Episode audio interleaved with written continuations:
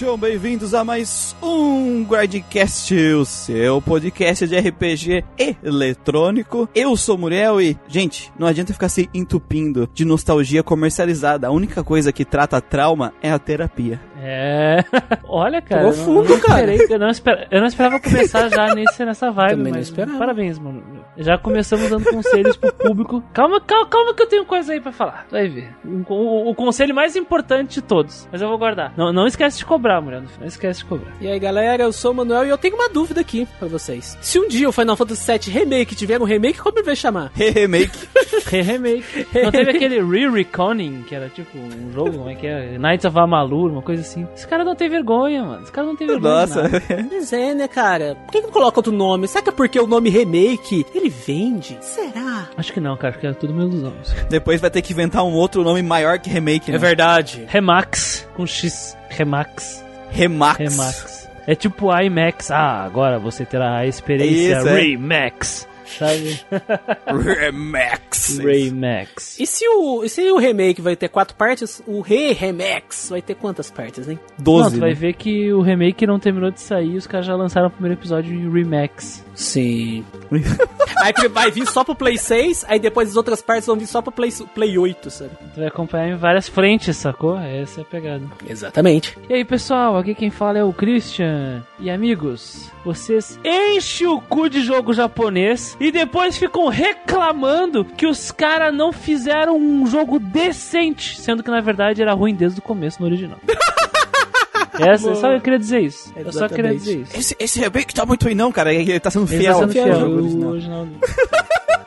Ele fez um grande trabalho sendo fiel ao jogo original. Não saiu o remake daquele que não deve ser nomeado. Graças a Deus. Nossa, mano! É um excelente remake. Ele é tão ruim quanto o original. É muito louco, né? Os caras jogando o remaster do, do aquele DSN, tipo, se dando conta que é ruim. É tipo uma pegada do Persona 3, sabe? O pessoal tá jogando agora o Persona 3 e estão se dando conta de algumas coisas que nunca se deram conta antes. Cara, eu não esqueço até hoje, cara. Que não se davam conta quando eles eram o público-alvo. né? Exatamente, cara. Isso é muito louco, cara. Isso é muito louco. Enfim, amigos, viemos hoje falar aí dessa, dessa temática que gera muitas polêmicas. RPGs que merecem remake. Que RPGs merecem remake? Será que algum RPG realmente merece remake? Afinal, o que é Será que remake? algum jogo merece remake? Será? Será que algum filme Pam, pam, merece pam. remake? Será que a vida de alguém merece remake? A vida. Será? Qual é a definição filosófica do remake? O que significa re e o que significa make? Fiquem aqui e vocês descobrirão. Exatamente.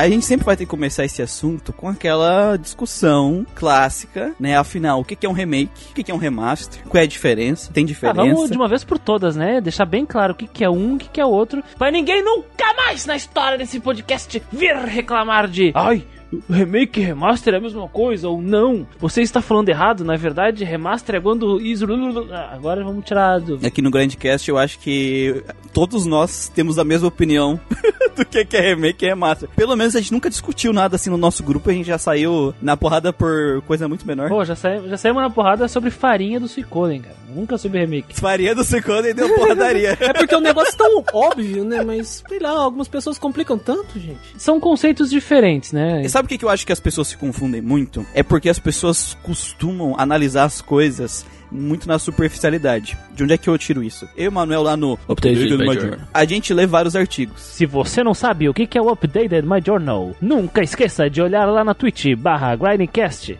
onde ao vivo toda sexta-feira o Muriel e o Manuel aparecem para debater sobre assuntos do mundo RPGeiro. E no nosso YouTube oficial, Grindcast, você pode ver os uploads do- dos melhores momentos do Updated My Journal. Eu precisava fazer propaganda, né, cara? Exatamente. E- então, assim, ah, as coisas, conceitos, esse tipo de coisa, eles têm, eles têm profundidade, eles têm motivos pra ser o que eles são. E aí, às vezes, tem muita discussão, ah, não, é, é muito abrangente de coisas muito superficiais, que eu falo sempre no Updated. Ah, tem divergência do que é de RPG. Sim, tem a galera que diz que é características que dão pro RPG japonês devido a um contexto estrutural, um contexto industrial e cultural que acabou criando um tipo de RPG muito específico daquela região que tem determinadas características. E o outro lado disso é o CEP. É o CEP. Nasceu no Japão é JRPG. É, Os dois argumentos são colocados como se estivessem no mesmo nível, sabe? De Principalmente Dark Souls, JRPG. Sim, É, é, tipo, então assim, a, a minha formação é produtor multimídia. Então, na minha visão, eu gosto de dividir o remake e o remaster no nível de produção. Hum, Pra mim, o que diferencia eles muito é o processo de produção deles. É muito diferente. Porque quando tu analisa um processo de produção de um remake, o que, que é um remake? Eles têm uma obra e eles, essa obra tem seus conceitos, sua história, não, não, não. E aí eu quero refazê-la. O processo de produção de um remake é quase o mesmo, quase o mesmo de uma obra nova É, produção de um outro produto. pré-produção, ele tem quase o mesmo processo de pré-produção, produção e pós-produção que um jogo novo, que um filme novo. Porque vai ter, no caso de filme, vai ter que pegar um elenco novo, porque não dá pra pegar as mesmas pessoas, porque muitas morreram. Vai ter que, muitas vezes, vem diretor novo. É, o roteiro é refeito pra, pra se adaptar ao modernismo, por exemplo, aos, os conceitos modernos do cinema moderno. Apesar de ele ainda seguir muito dos conceitos daquela obra, ele vai ter que passar por todo o processo, ou quase todo o processo de produção, que uma nova IP, um novo produto completamente novo, que não pega conceito, que não está tentando refazer aquele conceito dentro de, um, de uma questão mais moderna, eles vão ter muito parecido. O remaster é um produto que já existe. Tu quer trazer ele para uma plataforma mais moderna, e o remaster não foi inventado agora, existe há muito tempo. Eu já vou dar um exemplo clássico. E aí tu pensa, o processo de produção dele é muito como eu vou, um, portar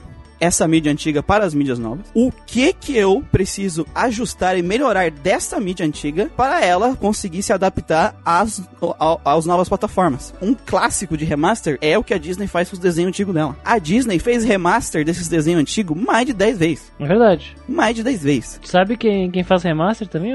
O George Lucas fazia remaster no Star Wars. faz. Ele pegava os filmes, ele pegava os filmes e adicionava cena e efeito que não tinha antes no Cara. filme antigo dos anos 80. Eu tava. Eu recentemente, né, coincidente falando de Star Wars, tava vendo a trilogia clássica no Disney. Aí tava uns bichos de CG lá. Eu falei, por que que tem essa merda aqui, meu Deus do céu? Tira. Pessoas confundem muito isso. Ah, não, mas ele fez coisas novas. Ah, então é um remake. Não, ele ainda é o mesmo produto, com adições, com melhorias, mas ainda tá no conceito. Pegar alguma coisa antiga, trazer ela, portá-la para uma mídia nova e faz. E como é que eu vou melhorar aquilo? Pode ser refazer algumas texturas. Né? Pode ser. Pode ser até substituir os modelos. Depende do, da plataforma, depende de quanto tempo fez, tu até consegue fazer isso. Enfim, mas tu percebe que é aquela obra, aquele conceito, o mesmo, o mesmo produto, trazido pra cá, com melhorias gráficas, mas sem passar por todo esse reprocesso que é o processo do remake, que é basicamente fazer uma coisa nova do zero. Só que, claro, o remake, ele tem o valor da marca, ele tem. Ele carrega o nome daquilo, que tem um valor diferente, ele já tem conceitos que aquela obra queria trabalhar que já estão lá, né? Eles não tem que pensar em vários conceitos, não, não tem que pensar nos personagens como um todo. Talvez tenha que fazer alguma adaptação dos personagens, né? Devido à época que a obra antiga saiu e tudo mais. Mas muito de conceito, da parte de pré-produção,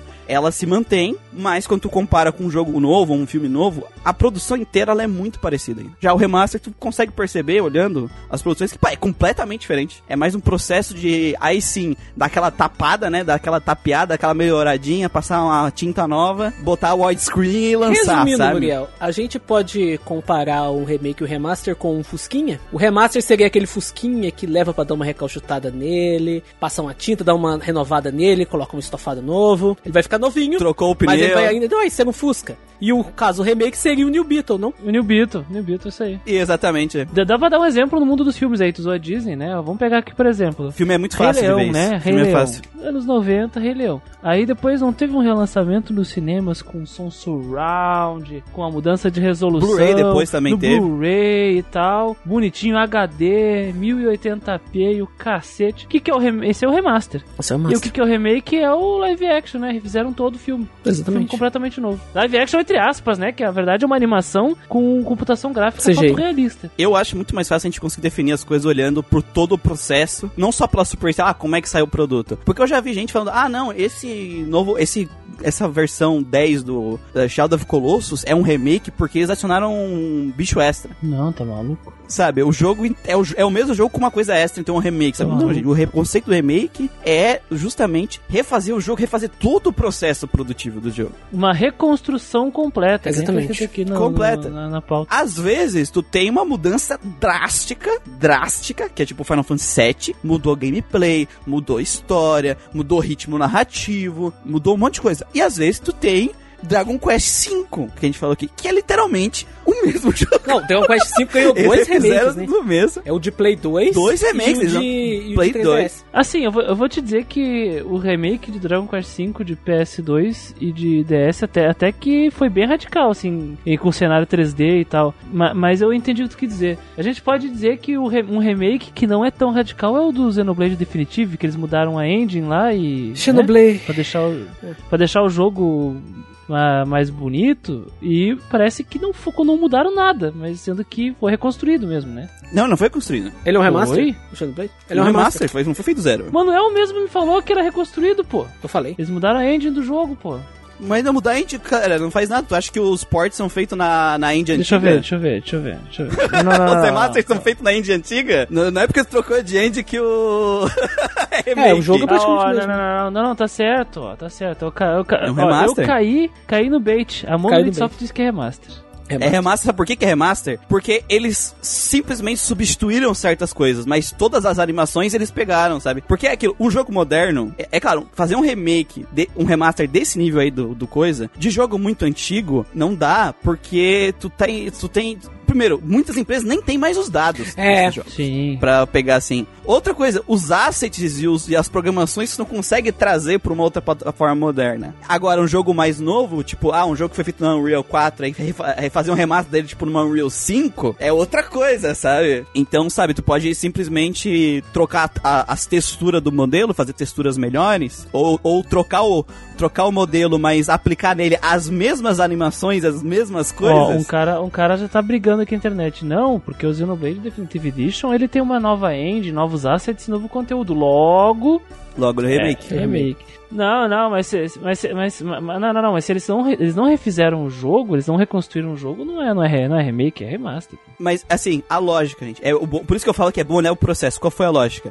Vamos trazer o jogo de Wii para uma plataforma moderna. Como vamos melhorar o que ele já é, sem refazer. Porque, assim, o processo não é, não é refazer o jogo. O processo é de- só de melhoria do produto que a gente tá aqui. A gente só trocou a engine, mas a gente pegou os assets, veio pra cá. Alguns assets a gente tira e coloca com novos, mas eles não refizeram as cenas todas, as animações, a- aos códigos das cenas feitas do zero pra ficar exatamente igual, cara. Não, não foi feito isso. Então ele- tu percebe que ele não passou por todo o processo de produção da criação de um jogo. Então ele não é um remake. Pelo menos eu acho que essa definição é muito Verdade. fácil de tu conseguir separar o que é remaster e remake do que simplesmente tu olhar o resultado final, sabe? É que pô, eu me recordo uma vez, agora eu vou colocar no cu do Manuel, né? Sim. Eu me recordo que o Manuel falou pra mim quando tinha anunciado lá o Definitive Edition que era remake. Ah, tá. É que tem site que anunciava como Tem remake. site que sabe como remake. Na- o, ma- mas a Monosoft, a Monolith Soft o site que é remaster. Então é remaster. Sim, mas tem empresa que bota, Christian, pra clickbait, né? É, Tá certo. porque tá a certo. palavra remake, ela chama atenção. É, chama atenção.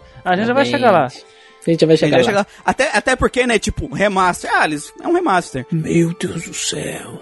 É que, é que remaster passa muito por, por só porte, né? As pessoas pensam, ah, é, só É, porte. parece só um negócio chupinhado só. Ah, tiveram preguiça. É sabe? porque, Preguiça por exemplo, nossa infância, a gente, a gente conviveu muito com remaster. Muito. Vou dar um exemplo. Eu tive um VHS em casa. Aí quando a gente teve o DVD, tu ia lá e botava é, o filme da Disney, tinha os trailers. Agora, o Branca de Neve em DVD é muito mais Remasterizado. remasterizado. Então, a gente tem muito essa, é, esse contato com remaster, né? A gente tem muito esse lance do remaster na nossa mente, nosso inconsciente coletivo, e a gente pensa que é um negócio. Automaticamente vai ser um negócio peba, vai ser um negócio inferior, vai ser um É, negócio. não, é, não é nem questão de ser peba, mas é um negócio que vai menos trabalho. Exatamente. Trabalho. Do que fazer um negócio do zero, vai menos trabalho. Claro. É muito mais barato só melhorar um negócio que já tá pré-pronto do que tu refazer todo o processo de criação de um produto, Só né? perguntar, o que, que saiu mais caro, o Xenoblade 3 ou o Xenoblade 1 Remaster? É que o remaster pra filme é muito fácil de tu ver. Porque principalmente remaster, tu não tem como refazer as filmagens, tá? O jogo, como tu tem muito mais opção do que tu pode melhorar, porque ele é um produto que os assets estão lá, não são seres vivos, né? O asset. É, não é um negócio impresso em papel, tipo uma animação antiga. Tu tem mais formas de melhorar aquela experiência quando tu vai fazer um remaster do que tu teria pra um filme. E às vezes tu melhora tanto, troca as texturas, refaz parte da. melhora a parte da programação pra dar uma experiência melhor, que é, na verdade, uma versão melhorada e corrigida do jogo original. É. Mas continua sendo a mesma lógica do remaster do filme. Trazer, portar pra um, pra um ambiente moderno aquele mesmo filme, só que com melhorias. Então a lógica é a mesma. Pensa no, no Devil Survivor Overclocked lá que a gente jogou. É um É remasterzinho. a versão de 3DS que você jogou, né? É, é um, Um remaster. é um port melhorado, um remaster. No fim das contas, é um remaster. O Radiant Story também, eu joguei o, o de 3DS. Um remaster, Que é cara. o remaster também. É um remaster. E é interessante, até desse lance de experiência que a gente tem aqui no Grading Cast, né? Que um remaster não vai ser uma experiência tão diferente assim do original. Não, porque é muito se mantém. É, muito Por mais que tu mantém. melhore e tal, tu se mantém, é. Exatamente. Claro que tem algumas qualidades de vida, por exemplo, Dragon Quest 4, uma coisinha que eles mudaram no remake, mas aí já vai ser remake, né? Não é remaster. Já É. o remake, É remake. Aí ele vai ser, pode ser uma experiência totalmente diferente. Dragon Quest V acaba que é a mesma coisa. Eu joguei o de Super Nintendo e joguei o de Play 2, ainda não joguei o de DS. Quero jogar pra fechar a trinca. Tem, tem vários remaster, tipo os da Square, que além de as melhorias gráficas, tipo trocar o. Agora que teve do Final Fantasy VIII, do Final Fantasy IX, que é isso, trocar na textura ah, do- dos bonecos, tu teve o quê? Adição de eh, fast forward, tu teve. Final Fantasy IX com ah, fast adição forward, de cara. save onde quiser, sabe? Tu teve essas coisas que tipo, eram incomum, é comum hoje em dia, naquela época não era comum, e eles estão adicionando coisas novas. Não é um remake, é um remaster, né? Obviamente. Uhum. É, mas isso é porque essas pessoas, ah não, se tiver coisa nova, mas sabe, tu entende que não faz lógica só porque tem coisa nova. Então se eu refazer um jogo inteiro do zero, desde o começo, mas ser o jogo extremamente parecido ou não adicionado, ele não é um remake. Por isso eu gosto, por isso eu gosto de olhar pelo processo, sabe? Eu acho que é o processo que define o que que é um remake e um remaster. Só sabe? porque tu colocou um rádio Bluetooth no teu Fusquinha, tu não faz dele um New Beetle, né? É, exatamente. Exatamente, é, é, é- cara, essa do Fusca do Milton eu acho Cara, que é, bom. Felix- é, é, o ótimo, é, Ah, o ótimo. o encerramento vai ser Fuscão Preto, cara. Fuscão preto!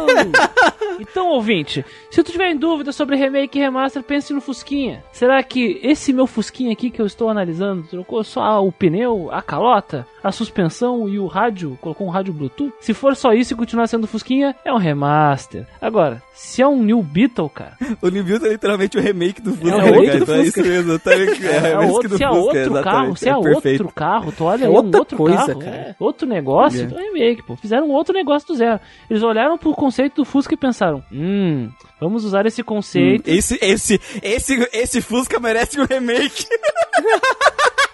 E é um remake tão remake, né, que eles nem arrumaram o nome brasileirado pra ele. Porque É. o nome do Fusca é uma versão brasileirada do nome original, que é o Folks, né? Aí veio pra cá, não, aí ó, o nome é alemão, né, que é Folks, se não me engano. O nome americano é Beetle. Aí os Isso. brasileiros viram, hum, Folks, hum, nome feio, né? Vou chamar de Fusca. Fusca. Ficou Aí popular. o New Beetle, veio lá dos Estados Unidos, New Beetle, ah, New Beetle. Ele não chama Novo Fusca. Não, tinha que ser New Fusca. New cara, Fusca, Combina Olha muito com o brasileiro. olha isso, ó, o nome, o nome é Volkswagen Tipo 1. Virou Fusca porque era como as É pessoas falavam Volks de Volkswagen, Volks. sacou? É, o nome exatamente. na Alemanha é Kiffer, Kiffer, Kiffer e Beetle nos Estados Unidos. É, Conhecido por Fusca. diversos outros nomes pelo mundo. Em Portugal é chamado de carrocha. carrocha. Tinha que ser, tinha que ser. Tinha que ser, cara. E o México chama só Tinha de sedã. Foda-se, tá ligado? Foda-se. Tem algum RPG mexicano aí, cara? Por que você chama o Fusca de sedã? Sei lá, mano. Ah, besouro, cara. Besouro e besouro, Besouro. novo. Novo besouro. Novo besouro. Então, peraí, peraí, Christian. Peraí, peraí. é. Uma, uma coisa agora que vem da minha cabeça agora vai explodir minha cabeça, cara. Fala, então quer dizer que o fala. Metabi do Metabots, ele é um Fusca? Ele é um Metafusca. Ele é um Metafusca? Ele- cara. ele é um que ele é Meta- Ele é um amarelo. Meta Fusca, velho. Melhor que Metafusca, Fusquinha amarelo. Metafus, sacou? Metafus, já que é o Metabi. Perfeito.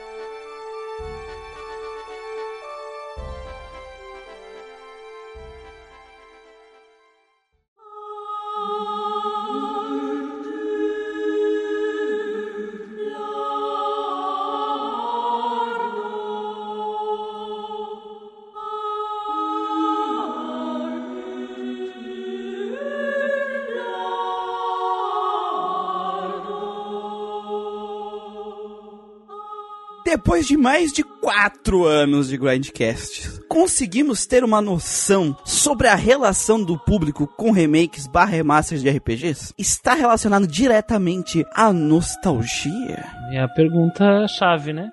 É uma pergunta chave. Por que você quer um remake? Por quê? Por que vocês acham que as pessoas se relacionam com os remakes? Eu acho que tem uma relação bem complexa que vem por uma série de fatores, de anos, de a forma que a indústria começou a tratar certas coisas das áreas da área gamer. Hum, Que a gente falou no nosso podcast de nostalgia. Nostalgia é um sentimento que todo mundo vai ter. sim. Todo mundo vai ter um sentimento humano padrão. Aí, primeiro, quando a empresa ela quer fazer um remaster ou um remake, o que ela quer? Ela quer pegar um produto que ela tem lá no mercado antigo, que não tá gerando mais nada pra ela, uma IP parada, que muitas vezes tem um nome forte, as pessoas gostam até hoje, e ela quer recapitalizar aquilo lá. Estão perdendo dinheiro, né? Deixando o IP parado. deixando a IP parada. Então, às vezes, eles fazem um port, não sei o que, tal, tal, tal. Report remaster, geralmente é a forma mais barata de tu recapital- recapitalizar Ah, é aquilo. importante deixar claro que port é o quê? É relançar o jogo do jeito que ele é em plataformas modernas, né? Contemporâneas. Exatamente. O port geralmente ele vai ser um remaster mínimo, assim, vai ser, é, no máximo, ah, vamos- a tela dos jogos modernos é widescreen, então eu vou,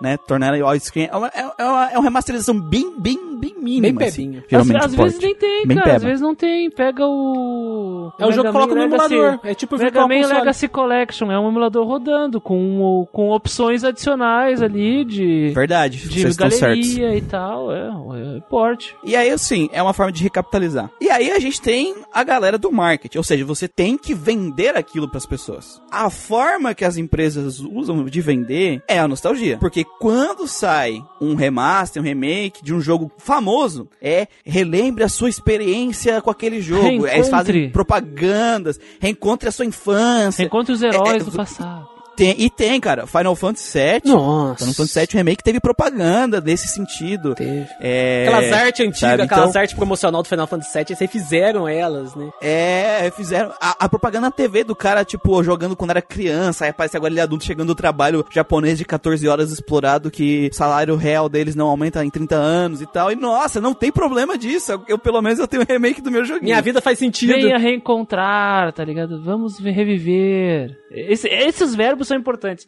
Reencontrar, reviver. É, Isso.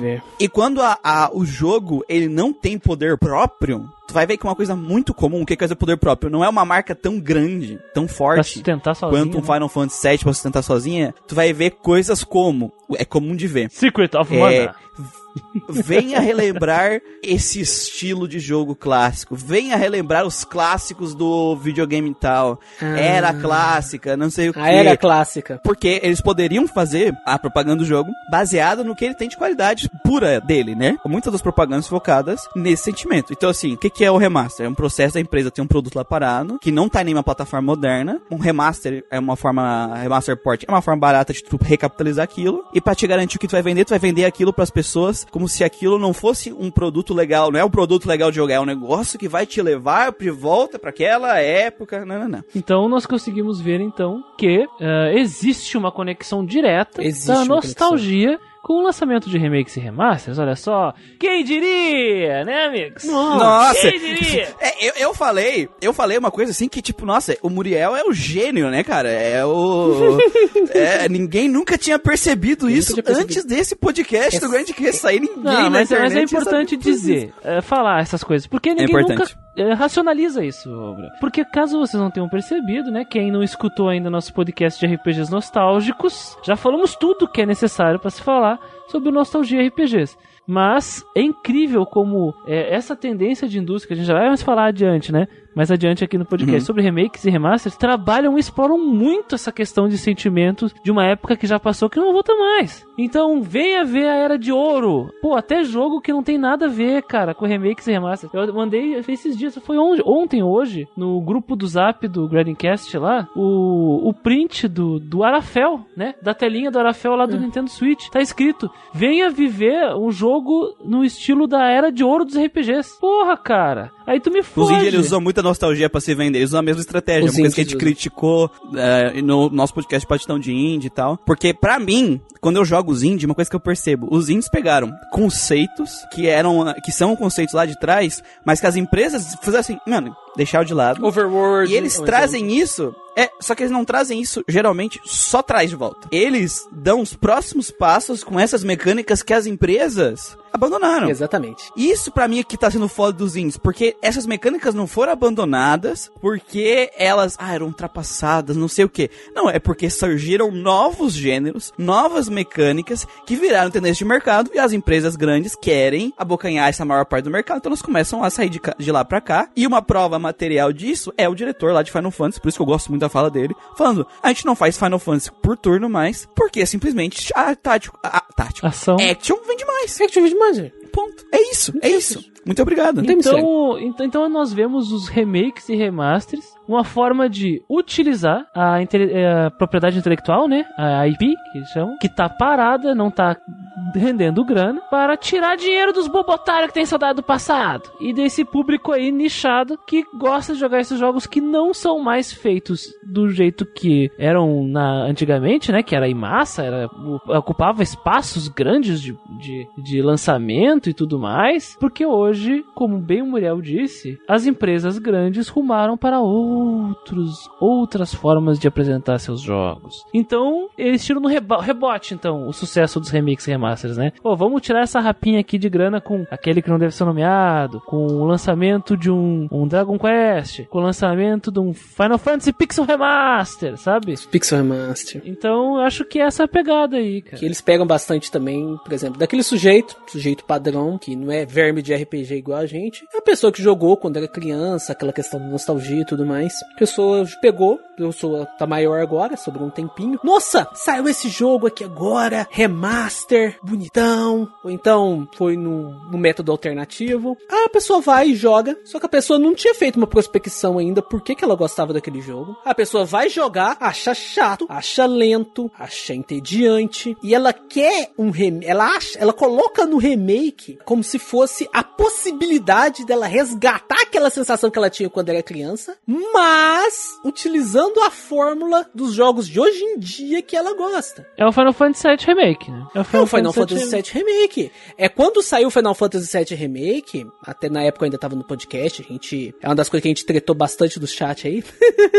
É. Que é uma coisa, Sim. Que é uma coisa que não entrava na minha cabeça. Eu falava, por que que algum fã de Final Fantasy VII gosta desse remake? Porque é outro jogo? É outra coisa? Mas o. Não é mais o mesmo Final Fantasy VII, sabe? Mas eles são espertos, porque eles sabiam que eles estavam fazendo o remake, que era bem distoante do que tinha antes, mas eles deixaram algumas pequenas coisinhas pra agradar esse público de outrora, que é aquela opção lá do, do pause. Aquela opção do pause, pra quem nem não jogou o original e tudo mais, vai pensar, ah, beleza, às vezes a pessoa nem usa. Mas uma pessoa que se encaixa nessa situação que eu comentei anteriormente, a pessoa vai ver, puta que pariu, é isso aqui que eu tava querendo, pô. Tem ação, tem os gráficos 3D e tem o turnozinho aqui também, tem a barrinha aqui, tem as magiazinhas aqui também. É, Eu lembro que teve uma muita treta aqui na nós, nós discutimos muito. Sim. A gente já fez até um, um drop sobre isso Uhum. lá atrás, porque quando saiu a informação, por exemplo, do modo clássico, né? Modo do clássico. Fantasy, é, e tu vê a entrevista inteira, entrevista não, a apresentação inteira, em nenhum momento da apresentação a palavra turno é falada. E assim, é um modo automático.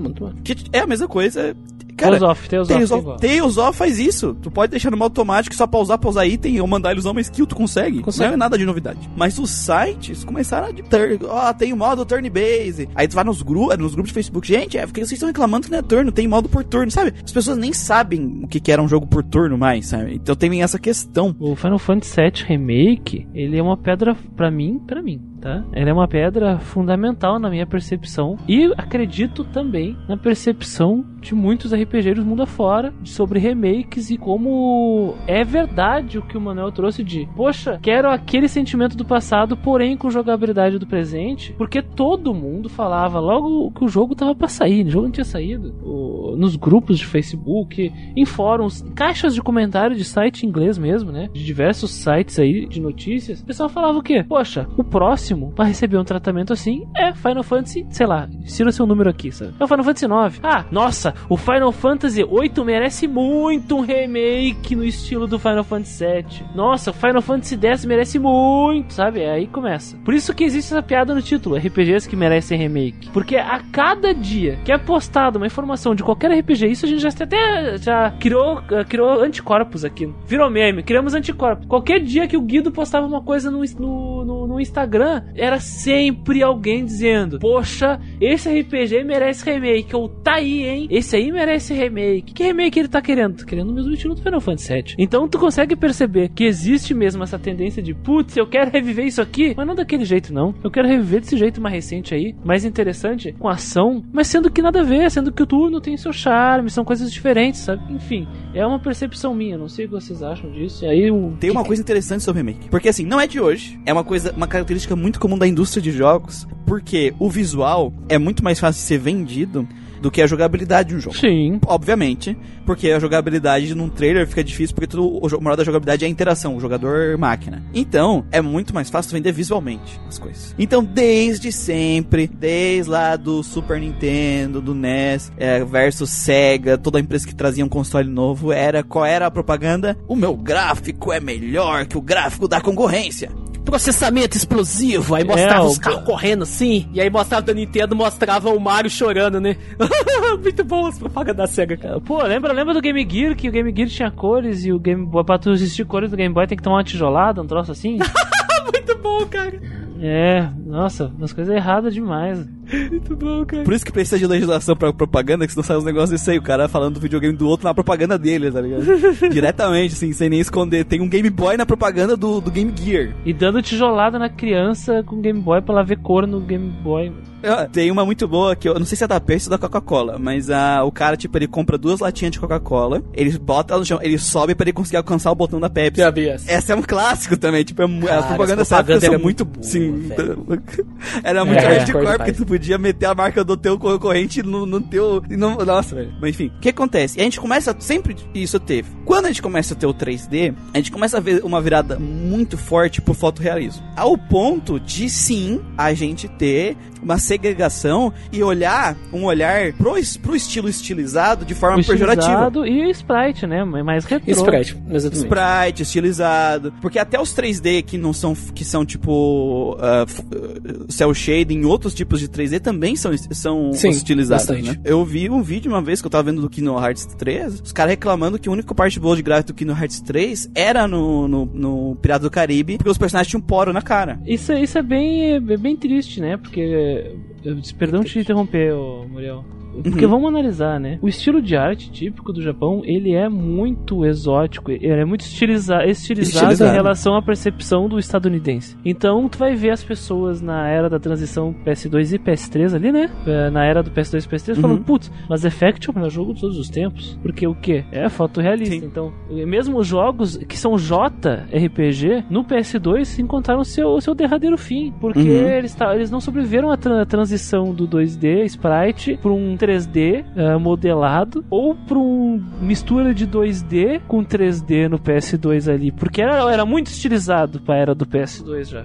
Uhum. Cara, e aí, e aí deu errado, e aí deu errado. É, então o que, que, acontece? Tu começa a ter, primeiro, um movimento, que já era um movimento natural dos games, né? Nessa questão de gráfico, gráfico. E aí tu começa a ter o quê? A noção, porque começa a formar a, a comunidade gamer, como o gráfico, eu sei que não é uma noção geral, mas é uma noção forte, de o gráfico percepção, ser é uma percepção. uma das coisas mais importantes dos jogos, se não a mais importante. Até hoje isso se propaga, né? Uhum. Sim, exatamente, porque é um, é, um, é um coisa da indústria, né? E ela faz. E tá por isso que eu falei, não é uma coisa de agora, ah, não. Antigamente não era assim, não. Sempre foi assim. Sempre foi assim. Quando eles lançaram aquele. O Guido comentou isso lá no. Acho que foi de nostalgia. Quando eles lançaram aquele, aquele trailer do Final Fantasy, do Final Fantasy VII no PlayStation 3, foi aí que começou a, a treta maior. Porque remake a gente Sim. sempre teve. Dragon Quest 1 lá no Super Nintendo, né, cara? Só que a gente chegou num momento que no PlayStation 3 360, onde o fotorrealismo deu um salto muito grande comparado ao. PlayStation 2. Sim, sim, sim. É um salto muito É, grande. enquanto a. Nintendo, né, ela do meia, do Cube, ela, ela seguiu o padrão certinho de, de progressão do Cube pro Wii, digamos que do Play 2 pro Play 3, do Xbox clássico pro 360, eles pularam uma, tipo como se tivessem pulado uma geração. Teve um salto, teve um salto. absurdo. 480p foi pra 720p, porra. Ou até 1080p, acho que tem jogo Full HD no Play 3. E aí criou essa vontade da galera. Você, gente, pô, se o gráfico é uma das coisas mais importantes do jogo, tão importante quanto a gameplay, e assim, eu não tô, eu não tô falando mal de gráficos, mas a, a, a importância que é dada pros gráficos, O peso, né? que a indústria vende, é uma. Na verdade, nem, nem questão do peso só, mas ele vende uma questão de gráficos extremamente superficial. Não, mas eu me refiro ao, ao peso simbólico do Sim, gráfico.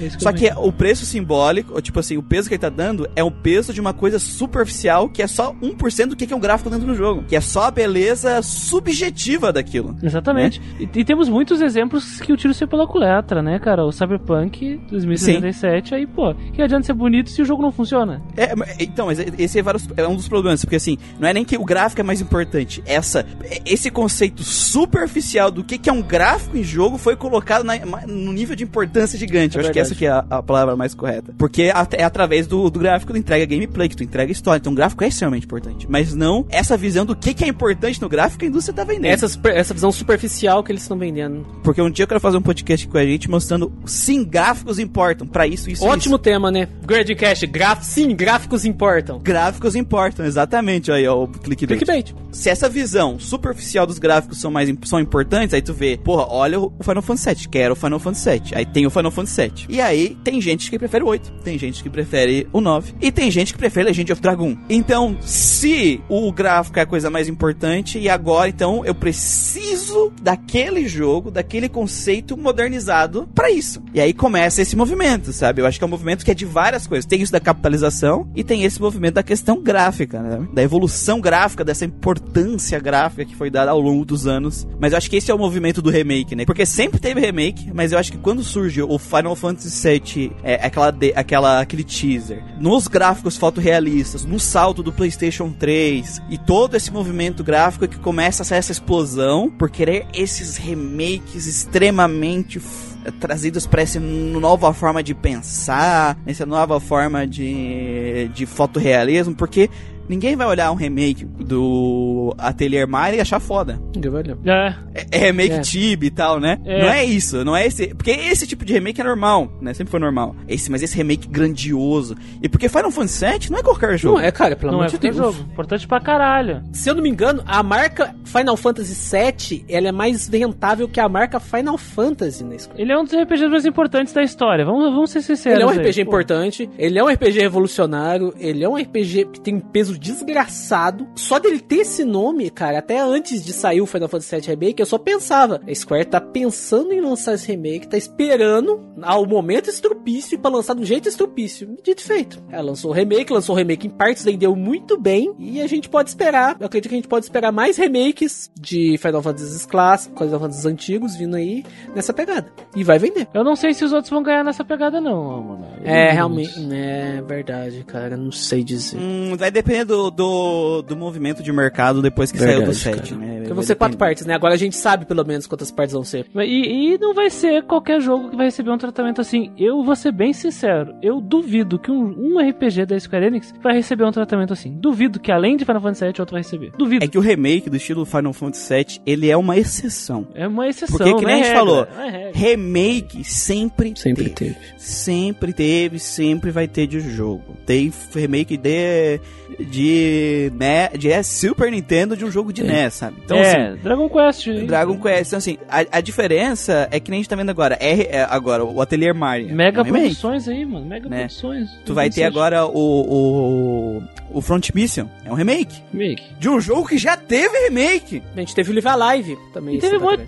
Teve, é, Live Alive, teve os Languicer 1 e 2 que saíram faz muito tempo. É, mas a onda de remakes que a, que a galera quer é o do estilo Final Fantasy VII. O que É, um- está é uma mega produção. Cara, É, quando a pessoa vai lá e escreve, ah, eu queria um remake desse jogo, ela tá falando Desse tipo aí. Ô, Muriel, tem outra, outra vertente também que eu tô vendo muito forte atualmente. As, as, a Square tá ajudando pra caralho também. Que é os remake Octopath-like. Quando saiu o, o Pixel Remaster de Final Fantasy VI, que a cena da ópera, ela foi feita com aquela engine do Octopath. Ficou muito boa, aliás. Eu ouvi muita gente falando, o jogo inteiro deveria ser assim. Não! Não, meu Deus do céu! Não! Porque essa engine, ela adiciona uma característica muito peculiar no jogo, sabe? Você descaracteriza o jogo. Já tá entrando na nossa próxima pergunta, já vou puxar ela pro Manuel continuar aqui, que é a nossa relação com remakes e remaster de RPGs. Quais são os seus favoritos e os seus odiados, né? Então já começa aí, Manuel. Já começa xingando o Pixel Por exemplo, Remaster não.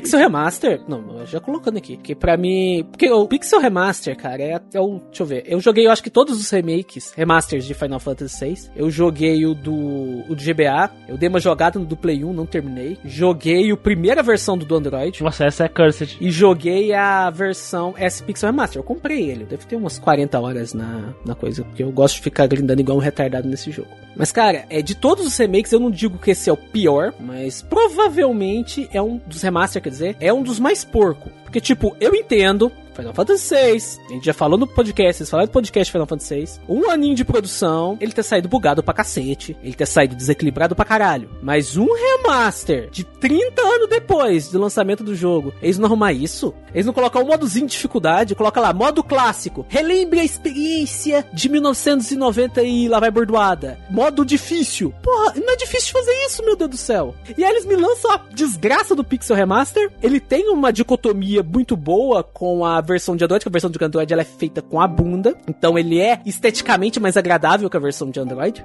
É que a versão de Android dá umas vetores, eles fazem uns Cara, vetor, né? Eles fazem umas, umas Exatamente. vetorizadas. Mas, tipo, a única coisa realmente de única que tem nesse Pixel Remaster é a porra da cena da ópera com voice action. É legal, é bacana, eu adoro aquela cena da ópera. É uma das minhas partes preferidas do jogo, mas, porra, só isso. Eles nem adicionaram o Dragon's Den, velho, que tinha no GBA. E é uma coisa que já tinha. Eu não sei qual é a versão base que eles fizeram esse remaster, acredito que seja de Android. O original, o original. Tanto que ah, todas as coisas que adicionaram não tá, né? O original. Sim. É, eu quero aproveitar pra xingar o Final Fantasy 1 que perdeu os espaços de magia e ganhou mana, né? É só isso mesmo. Isso é triste, viu? Porque tu perde uma fração da história da franquia, né? Cara, os Pixel Remaster, velho. Teve algumas que eu achei assertivos. Por exemplo, Final Fantasy 3, eu achei, achei assertivo. Por quê? Nunca saiu aqui, né? Aí ele não saiu aqui. O remake que a gente do 3 muda totalmente o jogo. É uma experiência totalmente diferente. E esse vai ser a experiência mais próxima do original. Eu não sei como é que tá a dificuldade dele, como é que estão as mecânicas que eu não cheguei a jogar. Mas ele eu achei uma escolha assertiva. O 5, eu não sei se ele tem as vantagens do GBA, provavelmente não vai ter. Mas agora, por exemplo, o 6 foi muito porco, porra. Que é um jogo querido pela fanbase, é um dos Final Fantasy que a galera mais gosta. Não ia ser um gasto muito absurdo de dar uma equilíbrio, colocar um modzinho de dificuldade.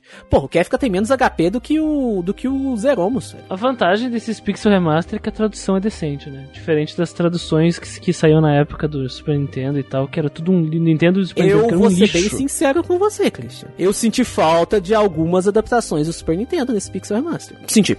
Assim, eu não falo na questão da censura, porque censura é sempre uma merda, mas o Pixel Remaster, por exemplo, eles censuraram a cena da, da, da Sally sendo espancada. Não tem. Por algum motivo tiraram. Ah, sim, ce- censura nunca é legal, nunca é legal, né? Mas, por exemplo, que tem uma coisa no, no Final Fantasy VI, que é as adaptação do Ted Woolsey, que os gringos, eles gostam muito dele. Você até comentou no, no podcast, faltou só citar o nome dele, que por que, que a galera gosta muito dele? Eles chegaram basicamente pra ele, cara, a gente tem isso aqui no jogo, a gente tem esse limite de caractere, a gente tem essa empresa filha da puta, te vira. E ele fez uma, umas adaptação muito, muito bem bolada, cara. Por exemplo, Filho do Submarino. É uns negócios muito, muito maluco, cara, e que combinou muito com o Kefka. Por exemplo, é, eu vou fazer um churrasquinho. Vamos fazer um churrasquinho. Acho que aquela também é dele, tipo, espera, Kefka, porra, tá achando que eu sou mulher grávida? Assim, mas eu me referia muito mais tradu- às traduções que foram negativamente mais impactadas, que nem a do Final Fantasy IV, por exemplo, que é terrível, só especialmente. Essas adaptações que até acrescentaram perso- pro carisma do personagem aqui no ocidente. Por exemplo, no- na hora que ele tá. Que, que aparece a segunda parte do jogo, o Kefka no original ele fala: Eu vou criar um império de morte. Isso, dentro do, do contexto de Final Fantasy, pode essa pessoa pensar que ele tá querendo fazer outro império. Não, não tem império ali na segunda parte de Final Fantasy VI. O império acabou. Até eu vi muita gente jogando o Final Fantasy É uma anarquia desgraçada, né? A segunda parte do Final Fantasy. né? Até muita gente falando, ah, tá, é o Império do Mal de novo. Não é o Império. Agora, o que que, o que que fizeram na adaptação? Ele fala, eu vou criar um monumento à não existência. É, é, tem uma, da- uma adaptação boa. é. porra, ficou uma combinação muito boa dentro das, das alusões, das inspirações do Kefka. Então, eu senti falta dessas adaptações. Pô, eles fizeram, basicamente, pegaram o jogo original, traduziram ao pé da letra, não fizeram as adaptações e lançaram como Pixel Remaster. Foi basicamente um cash grab. Eles retraduziram, né? Foi cara? basicamente um cash grab. É outra, dire... é outra direção de tradução, é Sim. outra direção. A única coisa realmente boa é a trilha sonora orquestrada, é a cena da ópera e talvez que ele vai ficar mais acessível pra galera nova jogar. Não é uma versão tão cursada igual aquela do Android, mas porra, pelo amor de Deus, né? Eu achei que tu ia xingar os remakes de DS do Final Fantasy 13 e 4. Nossa, puta que pariu, velho. Por que, que Por que que você lembrou vai ele? Agora eu ia elogiar um remake de Final Fantasy. Agora é um remake, que não trouxeram essas melhorias do remake pro Pixel Remaster, que é o remake do Final Fantasy IV, do PSP. Cara, o remake de PSP do Final Fantasy IV, que é uma versão de não sei quantos anos, né? Uma versão de aniversário, se eu não me engano, a do, a do Final Fantasy IV. Por quê? Eles lançaram o Final Fantasy IV, lançaram aquela versão 3D cursada com a engine 3D, e aí depois eles lançaram o After Years, que é uma historinha posterior que eles lançaram em capítulo. Se eu não me engano, foi pra celular, originalmente. Depois lançaram ela pra DS, eu posso estar enganado. E aí quando eles fizeram essa versão, eles falaram, cara, vamos faz- pegar essa engine aqui, que eles já fizeram Final Fantasy 1 e Final Fantasy 2 naquela engine, que é um 2D com alguns elementos em 3D. Depois, pegaram ele, refizeram o jogo naquela engine, portanto, é um, ele é um remake, colocaram as melhorias da versão de GBA, por exemplo, na batalha final do original. Isso não é spoiler, foda-se. Você não pode mudar tua party, você tem que ir com a dos personagens que a história te dá, não são personagens ruins, mas você não pode. A partir do GBA, a ATB aparece, é, tu pode mudar tua party, então tá todas as opções lá. Eles adicionaram o After Years, todos os capítulos estão lá. Eles adicionaram posses de dos outros Final Fantasy na dungeon final. Por exemplo, se você for andando na dungeon, você pode achar o Doomgaze, que é aquele monstro que aparece voando no overworld do Final Fantasy VI. E se você acha ele, que é difícil, você derrota ele, você ganha a habilidade do Allcast. Você pode ensinar para os seus magos. Tu acha o Ultros. Se ele te- se você tiver a Rydia ou a Rosa na party, ele não vai atacar elas. Então eles adicionaram essas coisas e eles adicionaram ainda um extra, que é um interlude pra ligar o original com o After Years. Ou seja, além deles traz, refazerem o jogo pra uma engine, pra um console mais potente, que é o PSP, eles consertaram os problemas e adicionaram um conteúdo novo. Então, uma versão muito boa. Aí chega o Pixel Remaster. Ah, vamos pegar o de SNES mesmo. Vamos adaptar. Coloca a TB aparecendo aí. E é isso aí. é muito triste, cara. É muito lamentável. Mais alguma coisa aí pra xingar, ô, mano? Uai, rapaz, se eu ficar só xingando remaster aqui, remake, eu vou ficar falando sozinho. mete, mete bala então, quais são os teus favoritos aí, ô Muriel? Eu tenho, mas é um tipo de percepção favorita quando os jogos fazem dessa forma, sabe? Porque pra mim, as empresas sempre vão estar fazendo aquilo pra ganhar dinheiro, ponto. Isso a gente já deixou claro. rapidinho. Só que pra mim, o que que é legal de um remaster? Pode ser legal de um remake também. Tem jogos antigos que estão lá presos naquelas plataformas. Claro, eu posso dar um jeito de jogar naquela plataforma. Só que pra mim é muito mais conveniente eu ter numa plataforma moderna, onde eu posso clicar, pegar, eu não preciso recorrer à pirataria, eu não preciso, eu posso botar na TV da minha sala, o jogo vai estar adaptado às tecnologias. Então eu gosto disso. Quando é um produto bem feito, eu não acho ruim. E pra mim, o que que é o foda disso? Porque assim, gente, vamos ser bem sincero, problemas e erros não fazem parte da proposta de um jogo. Quando tu pega um jogo de NES e ele tem ou de SNES e ele tem problemas, esses problemas não fazem parte da proposta daquilo que o desenvolvedor queria entregar pra ti. Não. Eles são problemas que podem ser vir de erro, podem ser vir de uma falta de percepção Ingenuidade de também do mercado. desenvolvedor, ele não Enfim, percebeu que aquilo quebrava o jogo. ingenuidade do desenvolvedor, esse tipo de coisa. Então, um remaster é uma oportunidade para mexer nessas coisas sem necessariamente remover a experiência original. Porque que tu vai ter não é uma experiência falsa, é a experiência que o desenvolvedor que realmente queria, só que naquela época devido a uma série de fatores ele não conseguiu entregar. Tô sacando onde tu vai chegar. Eu tô sacando. Por isso que eu acho importante um remaster. O remaster ele tem motivos bons pra Também existir. Claro que as empresas não estão fazendo isso porque não, nós queremos dar suporte mente aos desenvolvedores. Pau no cu. Não, não inventa. Não inventa, não inventa. A não Square inventa, fez inventa. todos os Pixel Remaster porque queria deixar seus jogos mais antigos acessíveis para o público moderno. Ela é muito boazinha. Eu gosto quando tem essa percepção, porque assim, eu vou conseguir experimentar entender o que aquele desenvolvedor queria com aquela proposta, onde ele queria chegar, jogando. de uma forma muito acessível e com correções daqueles problemas. Mas ainda é aquele jogo. É aquela experiência. Claro que pra, pra questão de historiador, quando quer estudar na visão de historiador, aí eu vou no original, né? Agora tu percebe que, tipo, ainda é o mesmo jogo, ainda é a mesma experiência, só que sem os problemas, tirando os problemas, mas ainda é o mesmo gameplay, é, o, é a mesma história e tudo mais. É o caso do Devil Survivor Overclocked que a gente jogou, né? Devil Survivor Overclock é um deles, é um, é um Dragon remaster. Quest V, Dragon Quest V, E Dragon remake. Quest V é remake. Cara, Dragon Quest V, É. eles fizeram, além de todas as mudanças de gameplay, eles fizeram uma mudança narrativa, que era um puta de um Sim. problema no original, e não, e essa mudança não muda a história, onde a história quer chegar, o que a história quer entregar, porque ele simplesmente faz mais sentido com a proposta, essa mudança. Tu não mudou a história do jogo, a história do jogo ainda é a mesma. Tu mudou um problema, um erro, uma falha tua, tu não mexeu na proposta de valor, tu não mexeu em nada, um puta de um remake. Pra mim, aí a gente tava, isso aqui é uma questão muito pessoal, é uma forma muito massa de, de utilizar remake e remaster, sabe? Quando eu penso do ponto de vista do desenvolvedor, quando eu penso do ponto de vista do consumidor que vai pegar aquele produto. Ô Muriel, cortando rapidez aqui, ainda falando dentro do Final Fantasy VI. Quantas interações que eles não podiam ter melhorado no mundo da ruína dos personagens? Quanta coisa que eles podiam ter acrescentado? Porra, 20 anos. Cara, uma coisa que eu sempre senti muita falta, uma conversa do Saiyan com a Celes. O Saiyan falando, olha, eu achava que você era uma puta palha. que horror. Que horrível, Você não é uma puta palha. Terrível, né? Não, porque, porra, é- ele odiava ela, cara. Sabe? Ele achava que ele era uma desgraça. E se não fosse por aquela filha da puta, ele ia ficar lá mandando cartinha pra aquela, pra aquela vaca lá. Ia ficar o resto da vida mandando cartinha, sabe? Eles podiam ter adicionado esses elementos bacanas dentro do dentro do Pix, dentro dos remaster. Porque Final Fantasy VI nunca ganhou um remake, só remaster. Mas eles não fizeram isso em todos os remasters que eles fizeram, caralho. A única coisa que eles arrumaram do SNES pro GBA foi consertar os bugs. Ah, nossa, o jogo é muito bugado, né? Onde chegar esse Vanish Doom aqui? É basicamente isso. Então, uma falta de percepção muito grande. Que é uma pena. É, eu acho que tu fazer um remaster sem pensar nisso, sem pensar no, no tipo, porra, esse jogo tinha essa proposta e a gente faltou, a gente cometeu esses erros que acabam prejudicando essa proposta, sabe? A gente não consegue entregar a gameplay que a gente queria, então é uma oportunidade de, sem mudar o que o jogo é, tu só corrigiu o que tu errou também, o remaster e o remake. Então Exatamente. eu gosto disso, sabe? Eu gosto disso. Então, além do fato de que tu não deixa esses jogos abandonados no limbo da de um cartucho de Super Nintendo, sabe? Abandonado por você. Tem aquela coisa, né, Muriel, que eu achei que tu ia chegar, não chegou. Que é quando se, quando se faz um remaster ou remake e eles não se livram das coisas ruins. Não, mas eu e, falei, eu falei. E aí essas coisas são featurings. Não, não são featurings, são erros. Não, tem que deixar os problemas pra manter a experiência. Cara, o problema não faz parte da experiência. O problema é um problema. Ele, ca- ele, ele caga a experiência. Pelo amor de Deus. Não são atrações, Não são atrações, são featurings. erros. Não era o que o desenvolvedor. O erro não era o que o desenvolvedor queria.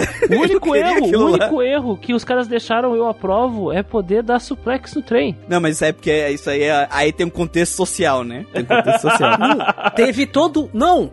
Quando saiu o Pixel Remaster no Final Fantasy VI, foi o que mais demorou pra eles desenvolverem. E aí até o povo falou: não, vai ter, vai ter bastante coisa, mas saiu isso aí. Até a galera tava perguntando: vai ter suplex no trem? Vai ter suplex no trem? A Square respondeu: vai ter suplex no não, trem. não tem como. Porque é um bug que virou. É, aí sim. Virou um meme, cara. Virou um negócio Virou único meme. da. Eles, não- eles não deix- eles não vão deixar passar. Então tem que ter o suplex do trem. Mas eles removeram algum, por exemplo, vocês lembram da cena do. Depois que você sai do trem, que tem aquela parte que tá o Saiyan parado, tá o Shadow do lado, e você controla o Saber. Uhum. Você chega pra falar no Saiyan, ele tá quieto. Você chega pra falar no, no, no, Shadow, ele fala, deixa ele sozinho. Você fica andando de um lado pro outro, feito barata tonta, e demora Uhum. pra tela dar aquele fade e você sair. Eu, cara, esse momento é muito importante. Eu não sei se isso foi um bug, se isso foi proposital, mas tipo, ele te passa aquela sensação de tipo, poxa, puta merda, o que, que eu tenho que fazer aqui? Aham. Eu tô perdido, eu não sei o que, que eu faço. Aí você para, porra. Aí quando eu fui jogar o Pixel Remaster, depois que você fala com os dois, a cena já, já avança. Eles tiraram esse espaço. E esse sabe? espaço ele cria, cria a sensação que era importante pra cena, né?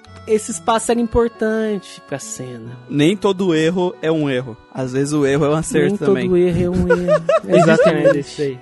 Existem, existem. Existem, Aí precisa dessa Eles, a percepção. Square não consegue fazer um remaster direito. E eles ainda querem que, que faça remake de Xenogears, faça remake de Legend of Dragon, faça remake da puta que pariu. Vocês estão loucos, cambada de Ah, otário! remake de Xenogears, cara. Imagina. remake de Xenogears, velho. Porra, primeiro que eu duvido Não, que não isso vai vai acontecer. Segundo que eu tenho tudo pra dar errado. Porque tudo pra dar o, errado. o autor não tá mais na Square. E se fosse hoje em dia, que sabe o que, que vai acontecer com o seu Xenogears, seu filho de uma puta? Vai virar action. Se por algum motivo a Square Enix disse: Nossa, Xenogears é uma IP que dá muito dinheiro pra gente. Vamos fazer um remake. Vamos gastar um dinheirão. Vai virar action, porra. Vai ser igual o Sakura Taisen lá. Que ele era tático de turno. Ele virou action hack and slash. Ah, mas sei lá. Eu, Flopoca, eu acho, eu acho que não é pra tanto em alguns casos. É, é que o Sakura Taisen não é remake, né? O novo. É, reboot, é. é um jogo novo. Ele é um reboot. É um reboot. Ele é um reboot. É outra coisa já. Também não é reboot, mas eu não vou dar spoiler. Ô louco, tem relação! Ah, mesmo. Universos. Verdade. Mas só pra dar um exemplo. Ah, no né, multiverso o tudo é possível, pessoal. No multiverso tudo é possível, acertou. É, no multiverso tudo é Acertou, possível. miserável. Que dúvida! É. Que dúvida! No multiverso tudo é possível, gurizada. Isso, a gente chega no outro ponto, né? Que dá pra gente falar mais pra frente, não sei se tá dentro da pauta, que é essa ilusão que o remake causa nas pessoas. Não, não, não, sabe? calma, calma, peraí, peraí, mano. Peraí que o Muriel, o Muriel, o Muriel, o Muriel não falou dele, nem eu falei o meu. É. Calma, ó, mas sim, eu já falei dois que eu gosto, tá? O, tipo, Sim. Remaster. O Dragon Quest? Remaster. O Overclock, que foi de um jogo Devil Survivor Reclocked. to- bu- Aham. bugado, que a gente viu, tipo, quando a gente fe- fez o nosso podcast do Overclock, Devil Survivor, Devil Survivor, pessoal. Devil Survivor Overclock deu um monte de problema, um monte, um monte de problema. É, tipo assim, do o nosso querido ouvinte, Artorias Black, Abraço, Artorias. Ele odeia, Abraço. que jogou a versão de DS, Ah, ele se fudeu. ele se fudeu a Ele quer 3x4, morrer. e quando tu pesquisa sobre a versão de DS, a galera fala, cara, a versão de DS tem... Problemas de E aí, a balanceamento diferença seríssimos. que esse remaster faz, quem joga o remaster, quem joga o original, a diferença de experiência é muito grande. E o remake do, Final, do Dragon Quest V. Tu tirou os erros conceituais que tinham naquela época. Por exemplo, o menu do original, assim, dá vontade de enforcar aquela galera daquela época e voltar. Sim. Gente, Final Fantasy 1 já tinha menu melhor, sabe?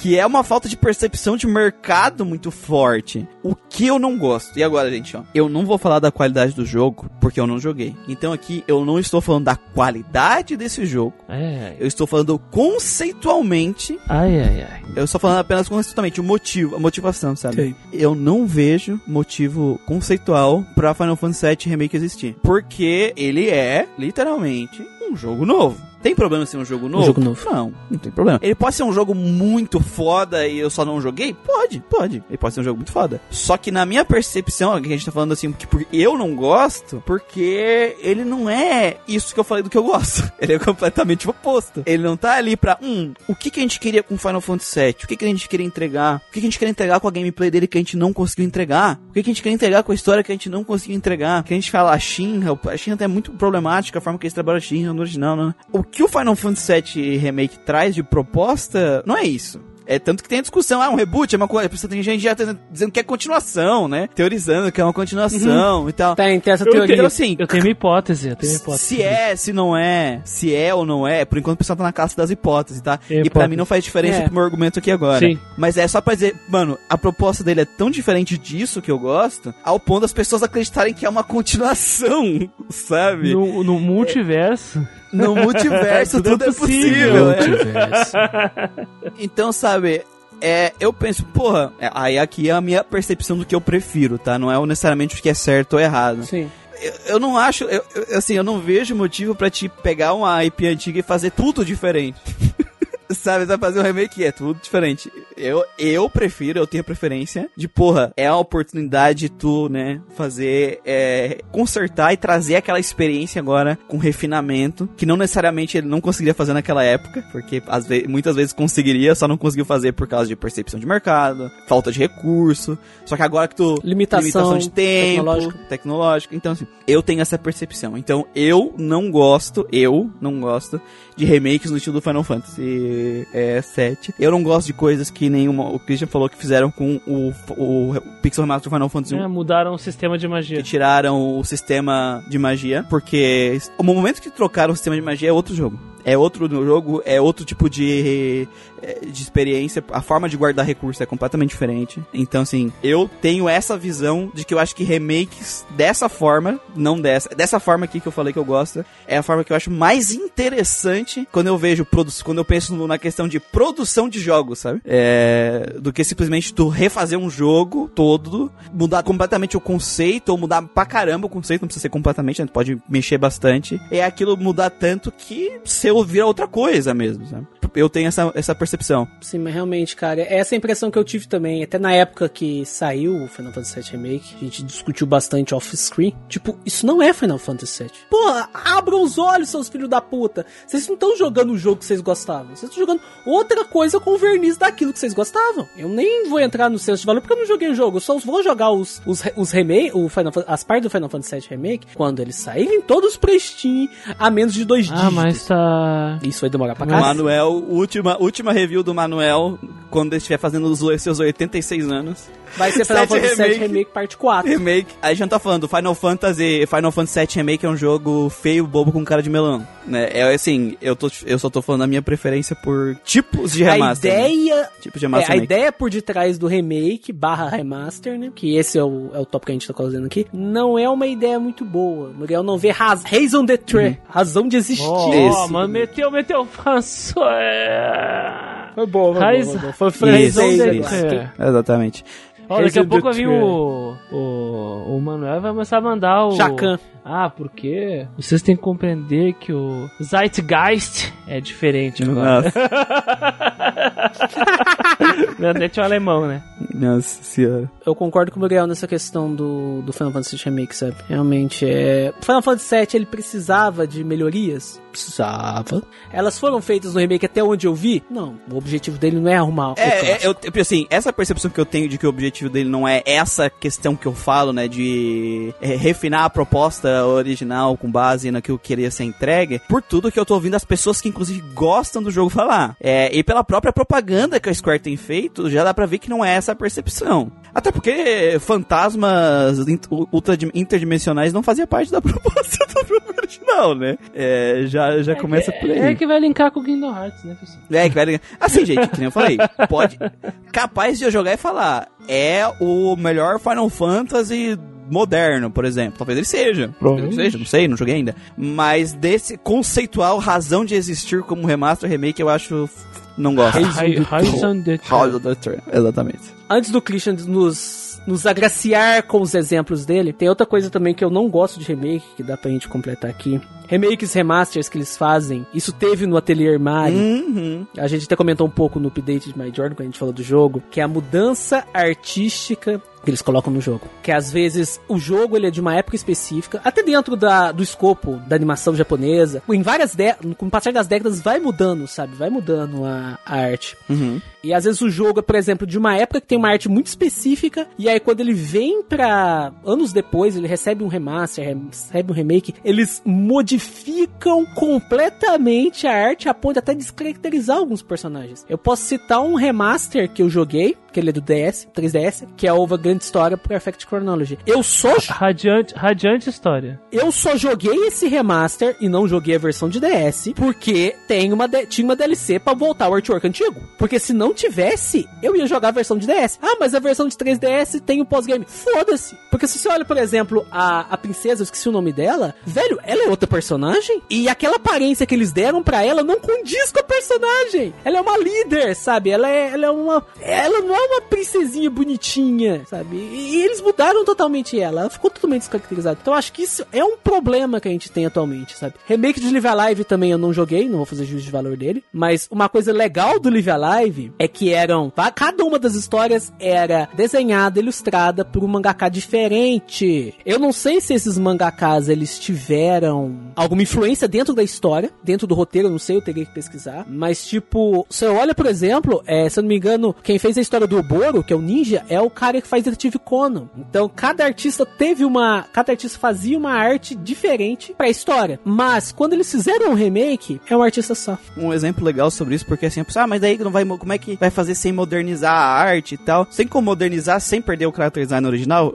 Eu gosto, eu gostei muito, um exemplo legal agora, é, da, tá um do remake da Urosei Yatsura, né, da Loom, né? Ah!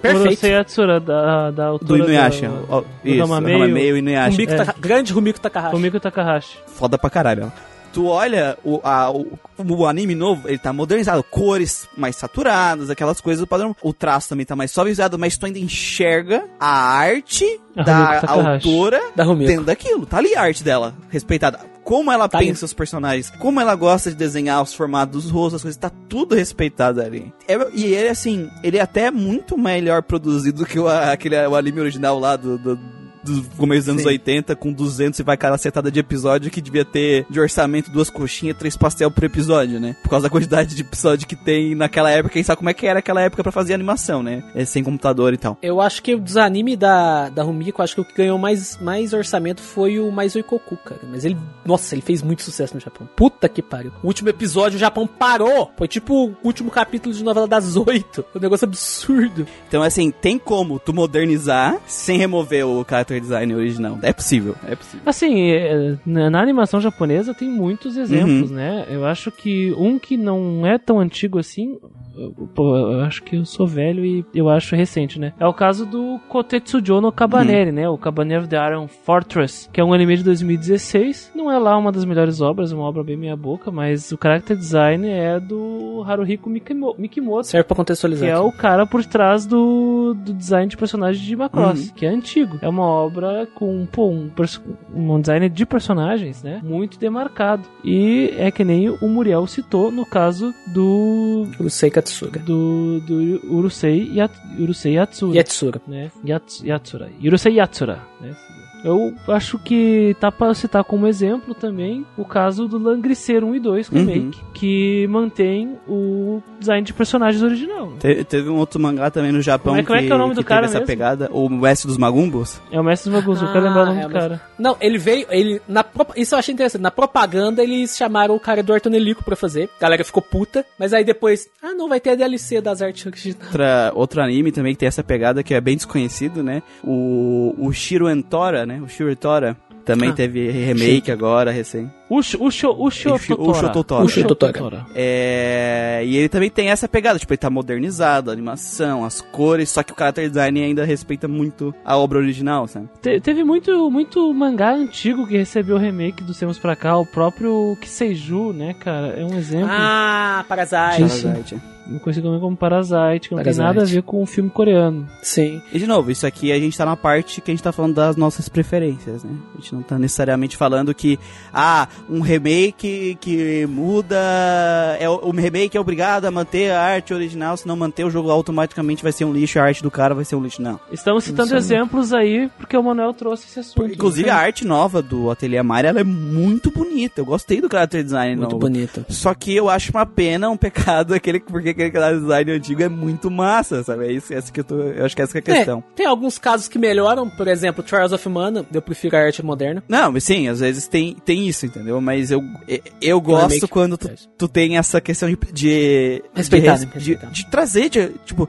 Porque é, o, é aquilo que eu falei, da questão que eu gosto da melhoria de proposta, né? Tu aproveitar isso pra fazer uma melhoria, uma correção dos teus erros e tal, então tu simplesmente atualizar, é claro, que nem eu falei desses exemplos que eles pegam, atualizam a animação, atualizam as cores, sabe? Porque hoje é diferente, o- a- as cores são muito mais saturadas e tal, mas tá respeitado o character design, sabe? Então tu respeita bastante a obra original e tu consegue trazer ela melhorada e funcional pra coisa moderna ao mesmo tempo, que é a minha preferência. né? Mas deixar o Christian falar que a gente monopolizou a, a pauta. Monopolizou a pauta.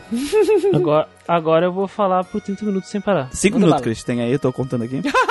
Cara, quando se trata de remake e remaster, assim, na minha percepção, eu posso começar com as minhas decepções? tu que sabe. Manda bala, cara. Eu acho que uma das piores exemplos de remake aí, em questão de todos os motivos possíveis, é o remake do Secret of Mana. né? Nossa, é. Perfeito. Porque Ele é Eu tão ruim que eu que- esqueci dele. Aí que tá, é é um exemplo de a empresa tentando lucrar em cima de, de uma marca que há muito a gente não vê por aí, e eles simplesmente entregam um troco de pão pra tentar ter o máximo de lucro possível em cima do negócio, porque por algum motivo esse Secret of Mana não era tão importante pra receber a atenção e o orçamento necessário, porque vamos ser sinceros, o original tinha muito a melhorar, e esse aqui não melhorou nada, né? Ele piorou, cara. Piorou. Piorou. Eu comprei essa porra na Steam. Eu comprei essa porra. Falei, não é possível que ele é tão ruim. Não, é possível sim. E aí eu falei, vou abrir o original só pra comparar. Cara, o original é mais rápido. Esse é muito bizarro. Tem loading no jogo quando você vai entrar nas casas. Loading! Em jogo de PC! Isso é muito bizarro quando a gente pensa que. Os, pensa, o Secret of Mana original, ele é um jogo lindo, né? Vamos ser sinceros, é um Uhum. jogo lindo. Eu, para mim, ele é uma das melhores experiências visuais de RPG que tem no Super Nintendo. É muito bom, cara. Ele é lindo, lindo, lindo, tem uma trilha sonora maravilhosa, ele tem personagens engraçados, Sim. não nada muito marcante, mas são personagens carismáticos. Gosto Só bastante de Secret of Mana. o problema, o problema é a gameplay quando se trata de ah, de Equilíbrio. Ela é muito equilibrada. não, não questão de equilíbrio, mas de hitbox e colisão. E, os, e o menu. O menu, de certa forma, pode ser um problema. Porque ele é um menu circular que não é Confuso. intuitivo quando se É. trata de tu inserir os comandos para uma equipe. Em um jogo de ação, né? Sim. E aí esse remake, ele vem e simplesmente não traz nada de bom que tava lá no original. Tá, vamos ser justos. Acho que as músicas, né? Porque, pô, as músicas ainda são boas. Sim. Mas não, tudo que te, resto não traz nada. E piora a gameplay, piora. Então, Piora. assim, é um exemplo terrível. É um exemplo, é- ele é aquele estudo de caso do que não fazer, sabe? Eu até digo mais, Christian. Eu tava vendo, eu postei uma notícia hoje no Band de RPG, que é um jogo Echoes of Mana, que é um jogo mobile que a Square só lançou na, no Japão. Ele vai ser cancelado em menos de um ano. Em menos de um Não, ano. não, não rende, não rende. Eu acho que a série Mana, ela não rende tanto assim hoje em dia, justamente por causa desse tratamento ruim que a Square dá pra É, série. muito difícil tu render quando tu faz jogo ruim. Cara, pelo Ah, amor mas, de Deus. mas nem tudo, nem tudo é derrota, né? O Não é. Seiken Desetsu 3, que é o Trials of Mana, Trials of Mana ficou um remake Então, decente. decente. É, Ele assim, tu percebe que ele sofre com as, as limitações orçamentárias, né? Mas, é, mas tu percebe que, eu imagino que não seja a mesma equipe que trabalhou no Secret of Mana e no Trials of Mana, né? Gus. remake. Ah, porém, tu vê que a empresa a Square Enix sacou que não deve, o que não fazer, né? Gastaram todo o orçamento de animação pra animar os- as tetas das donas ao invés de colocar movimentos labiais. É verdade, isso é verdade. Isso Prioridades, E prioridades. também eles, eles, além de fazer remake, eu acho que a Square tomou uma decisão sábia aí. E além de fazer remake, eles também portaram Uhum. os jogos. O que eles chamam de Collection of Mana, né? Que tem o primeiro, o segundo e o terceiro. Trouxeram Acho o que é o Trials of. Mana aqui pro ocidente, ele não tinha vindo Traduzido, eles traduziram, eles traduziram. ainda. Original. A, a, a lenda conta que já tinha tradução, é que nem o Earthbound Beginnings, né? Já tinha tradução e nunca Pode saiu. ir. Mas vamos, vamos ver, né? Se, nunca se confirmou, mas tá, tá feito. Na, na melhor das hipóteses, eles mandaram traduzir, o que é louvável. Na pior das hipóteses, que ainda é boa, eles lançaram. Resumindo, é um exemplo bem dicotômico dentro da própria série, né? da Interessante própria isso. série. E é um tratamento justo, porque tu, além de tu oferecer um remake, tu oferece o jogo original. Eu acho É. que é o certo. Tu ter Verdade. acesso ao original e tu ter acesso ao. Nem que seja o original, com algumas características de remaster, tipo É, um tela, etc. No caso, esse aqui é uma emulação, que no Collection of Mana. Infelizmente, por um preço não muito agradável em todos os mercados. Essa é a parte Verdade. ruim. Mas tem o remake. E o remake do Trials of Mana é interessante. Mas não é um remake que eu vou trazer aqui como um dos meus favoritos, tá? Um remake que eu vou trazer aqui, que eu vou elogiar, são os remakes de Pokémon. Hum. Porque, porra, quando se fala de remake, a gente não tem. E RPG não tem como esquecer os remakes de Pokémon. Tu percebe que a, a Game Freak, ela não só pela questão da grana eles lançam esses remakes, né? Tem uma questão conceitual de completar a enciclopédia de monstros e fazer atualizações de mecânicas da geração nova, porque os remakes eles vêm sempre posteriores aos lançamentos de geração. Verdade. Pelo menos era assim, né? Porque o que, que aconteceu? Na geração 8 é ou a exceção, porque até então tudo era do mesmo jeito, até chegar na geração 8 e lançar aquele Brilliant Diamond e Shining Pearl, que é diferente. Até porque é terceirizado, né, o jogo, é outro, é outra Meus olhos, meus olhos. Eu não joguei, né? O, eu acho uma coisa interessante e legal do Pokémon, da, dos remakes do Pokémon, é que a, a Game Freak ele tem uma proposta que tinha, tinha, uma proposta, Pelo menos a gente não sabe se vai voltar, né? uma proposta clara com os remakes deles. Um, trazer, pegar aquele jogo anterior e trazer ele de novo, só que com no contexto de Pokémon atual. Das gerações né, atuais. na engine atual e com as mecânicas atuais. E eles aproveitam isso pra fazer, óbvio, ter aqueles pokémons antigos aqui pra poder fazer a troca né, pra, de- entre jogos, que é padrão da franquia. E aproveitar pra mexer com o metagame também e, e brincar com, conce- com novos movimentos, novas habilidades e tal. Então ele tem um conceito muito dele, né? E ele é bem claro no que ele quer. Ele sempre te vendeu. Por isso que a pessoa ficou muito puto, eu acho, com o, o da oitava geração agora. Porque ele é com, Uhum. até achei engraçado que as pessoas falavam, é, o que, que você estava esperando? Eu tava esperando o que eles fizeram desde sempre.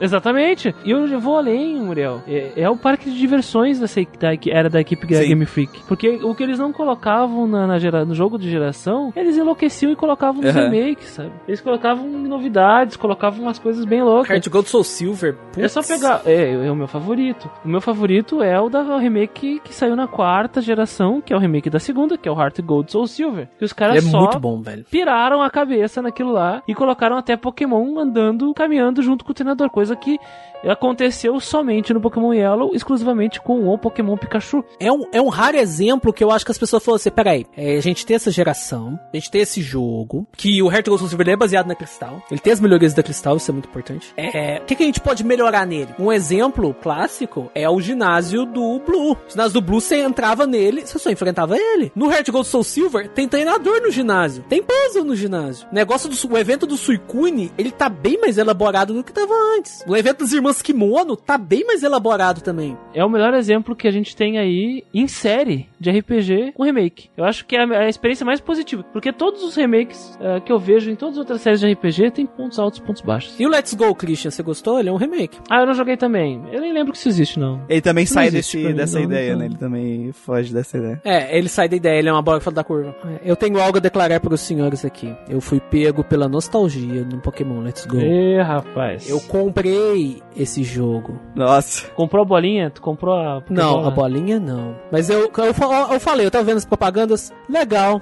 bacana, empolgante. Eu não vou comprar isso não. Aí eu tava vendo lá um trailer no canal do Pokémon. Eles pegaram os models do Let's Go e fizeram uma animação no estilo da abertura do Nossa. anime clássico. Os caras são bons, né? Eu vi esse trailer, no segundo seguinte eu comprei o jogo. Caralho, velho. Ah, muito fácil de cair, né, cara? Provavelmente muita. Cara, eu falei, puta merda, cara, eu vou ter que comprar essa merda. Comprei e depois, o que que eu fiz da minha vida? Cara, é incrível, cara. Que, é incrível. Nossa, o, o controle de, de Pokébola lá é muito merda, mas eu, dá vontade de ter, cara, aquilo, sabe? Não é? É o mil, cara. Você vai comprar a porra da bola, vai ter o mil, mil E a longo prazo isso é investimento também. Tu vai vender pelo triplo do preço daqui a 10 anos. triplo do preço. É só um mil. É um mil só. Se você usar essa Pokébola em outro Let's Go, não vai estar tá o mil lá. Não funciona. É um mil. É um controle merda que você só vai usar nessa porra desse jogo. Uh, eu gosto de outros remakes aí, de outros jogos, mas aí são jogos mais uh, menores. São jogos menores, mais desconhecidos. Por exemplo, eu gosto muito do, do, remake do Medabots, né? Eu gosto muito desse jogo. Ele teve remake? Teve. O Medabots que saiu aqui no ocidente, remake do Medarot 2. E aí, poxa, eu joguei o, o Medarot 1, eu nunca terminei ele. Se aí a tradução não faz muito tempo, acho que dois dois, três anos atrás. Bacana. E o, o 2 não tem tradução, né? Mas eu, mas eu testei ele um pouquinho. E cara, tu percebe que eles só atualizaram os gráficos, assim, porque. E eles mantêm aquela coisa de. Ah, não é defeito, é feature, é feature, né? É uma característica. Então os defeitos todos do original transitam pro remake. Putz, aí faz sentido quando a gente joga o, Meda, o Medabots, né? O GBA, e a gente vê que, puta, quanto encontro aleatório eu demoro 20 horas numa rota. Como é demorado esse combate. As batalhas lentas. Não, porque é, é, é, uma característica que ele carrega do, do Game Boy, né? E, mas eu gosto dele. Eu gosto dele mais por uma pegada mais nostálgica. Do que qualquer outra coisa. mas não só por isso, mas é porque eles conseguiram atualizar pro Game Boy Advance que as animações elas se tornaram melhores do que já eram, porque elas eram revolucionárias para sua época já, né? Bacana. E isso é interessante. Mas eu não tô dizendo, não tô colocando ele num pedestal nem nada, só tô fazendo uma observação uhum. aqui com ele, porque ninguém lembra disso, ninguém, ah, eles acham que é só um jogo baseado em anime, sendo que na verdade não tem nada Sim. a ver disso, né? É um remake depois, de um né? jogo, é, um remake de um jogo original. Então é interessante lembrar disso também. Eu tendo a concordar com o Muriel sobre a questão do remake. O remake, eu vejo valor quando ele traz alguma coisa coisa que engrandece a, a ideia, a concepção original da obra. Tu valoriza a visão artística e, querendo ou não, tu valoriza também os preceitos da época atualizando elas de alguma forma. Se, fugir, se fugir muito disso, acho que talvez a gente perca um pouco do que o brilho, né, da obra e aquilo que faz dela tão especial. Talvez o Final Fantasy VII, ele tenha o brilho por si só porque ele, no fim das contas, é um jogo completamente novo. E isso explica que o Muriel estava dizendo também de, não, talvez ele tenha, seja um jogo bom, no fim das contas. Ah, Christian, mas o Medabots, tu acabou de citar o Medabots aí. Pois é, mas o Medabots, ele tem muito carisma por si só. E como a transição do Game Boy original pro Game Boy Advance não é tão gritante quanto do Final Fantasy VII Remake ou Final Fantasy VII, não existe essa quebra, sacou? Não existe essa quebra. No máximo, tu vai te frustrar com mecânicas antiquadas. É uma e de mecânicas antiquadas, a gente tá lotado de jogo aí com coisa assim até hoje, sabe? Então eu, eu passo esse paninho pra, pra essa questão, mas eu sei que ele não é o melhor exemplo. Eu só quero lembrar que, pô, isso existe, sabe? Isso é, isso é interessante o que eles fizeram aqui. E tem os Dragon Quests, né? Os Dragon Quests que eu sou apaixonado. E o primeiro Dragon Quest que eu joguei na minha vida foi o Dragon Quest 1 de Super Nintendo. Então eu tenho uma relação já com os remakes de Dragon Quest 1. Depois eu fiz o, aí eu fiz o caminho inverso, né? Eu joguei o de NES. E aí, putz, eu percebi que olha a qualidade de vida que foi colocada aqui, olha o esforço, olha a grande diferença da, da dos detalhes da arte e da música do Dragon Quest. Eu lembro que eu, em live eu joguei o Dragon Quest de NES, né, o original, e depois na sequência eu joguei o Dragon Quest 2 de SNES, que é um remake. E aí eu, aí eu pô, por curiosidade eu abri, né, o Dragon Quest 1 de SNES, porque o jogo era o Dragon Quest 1 e 2, né, era um conjunto, uma dupla de jogo. Aí eu abri o 1 e é incrível, parece que tu entra numa máquina assim, um portal e tu, tu evolui, sabe? Tu muda. Parece que tu abre a janela e tu vê um dia ensolarado. É, essa é a ideia, tu, putz, olha que os caras fizeram aqui, a música, tudo. É muito louco, cara. Dragon Quest 3 eu peguei a versão do Super Nintendo, não peguei a versão de NES. Pretendo jogar a versão de NES recentemente, posteriormente. Mas tem uma coisinha, eles mudam muita coisa, tipo, putz, é uma mudança absurda. Que o 3 ele usa a engine do Dragon Quest 6, né? Então todas as melhorias de qualidade de vida que tem no 6, tem no remake do 3. Uma coisa interessante que tem, que tinha no Dragon Quest 3, é que você pode escolher o sexo do Hero. Ele pode ser homem ou pode ser mulher. Mas no original do NES, isso não dá mudança nos, nem nas falas dos personagens. Eles continuam chamando o protagonista de Ri, continuam chamando ele de homem. No SNES, você tem mudança estética do personagem, o sprite é diferente, e você tem a mudança de fala dos personagens. Então você já tem uma mudança aí, que eu acredito que não era possível na época, talvez. No 4 acho que tem, porque no 4 o sprite muda, né? Ah, o, o, o Hero do Dragon Quest 4, mulher, parece a Bulma, fica com o cabelão Black Power. O cabelo verde lá, do, do herói do cabelo verde. Cabelo verde. Então é uma mudança também. Eu percebo que Dragon Quest é uma série que tem um cuidado muito especial em relação a remakes. Remakes e remaster. Remakes, remakes e remaster. É, eu acho que ele só tem um remaster, né? Que é o, que é o 8. O 8 é um remaster. No caso, no caso de até os jogos de celular do Dragon Quest são eles, Hum. eles são competentes, sabe? Diferente de Final Fantasy, que eles são só terríveis e claramente plastificados. Parece que eles são extremamente artificiais por causa do, do- da direção que resolveu vetorizar os menus e, e os, os bonecos, tudo parecendo que saíram de um gerador de sprites aleatórios, sabe? Isso, não, isso é estranho, tudo lavado, as cores lavadas. Lavado. Dragon Quest não tem Não isso. E então tu tem um remake do Dragon Quest 4, eh, 5 e 6 para Nintendo DS. Tu tem o 7 e o 8 para 3DS que receberam. O 7 é um remake, o 8 ele é um remaster.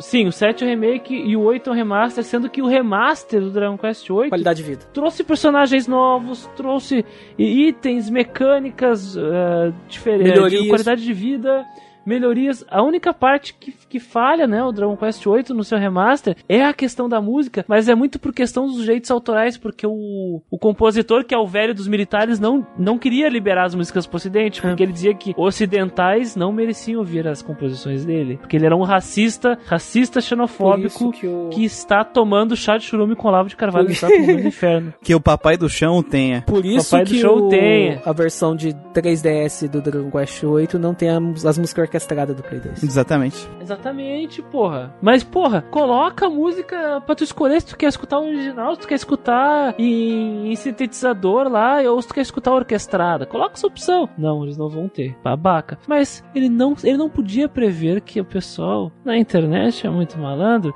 e existem versões que os caras colocaram Cara. a música, foda-se, tá ligado?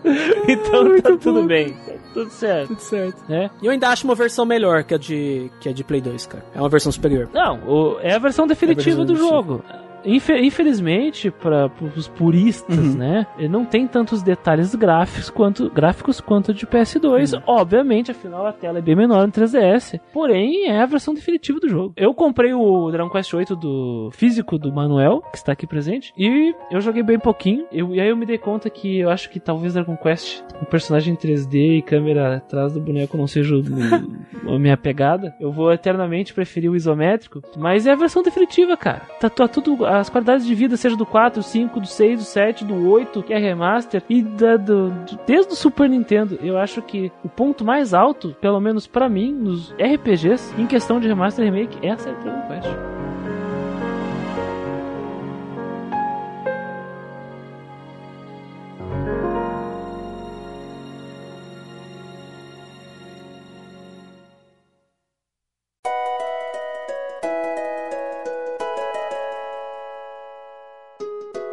Próxima perguntinha da nossa pauta. Remakes e remasters são necessários para a indústria? Ou seria uma forma de capitalização em cima da nostalgia do público? Aí já respondeu a, segunda parte da pergunta que sim, todo remaster e remake é uma forma de re- recapitalizar uma IP, uma obra que já tá lá parada, uma forma de ganhar dinheiro em cima de novo daquela, daquela propriedade intelectual. É o Eu gosto de Eu gosto do né? dinheiro do seu Sigueijo. Eu.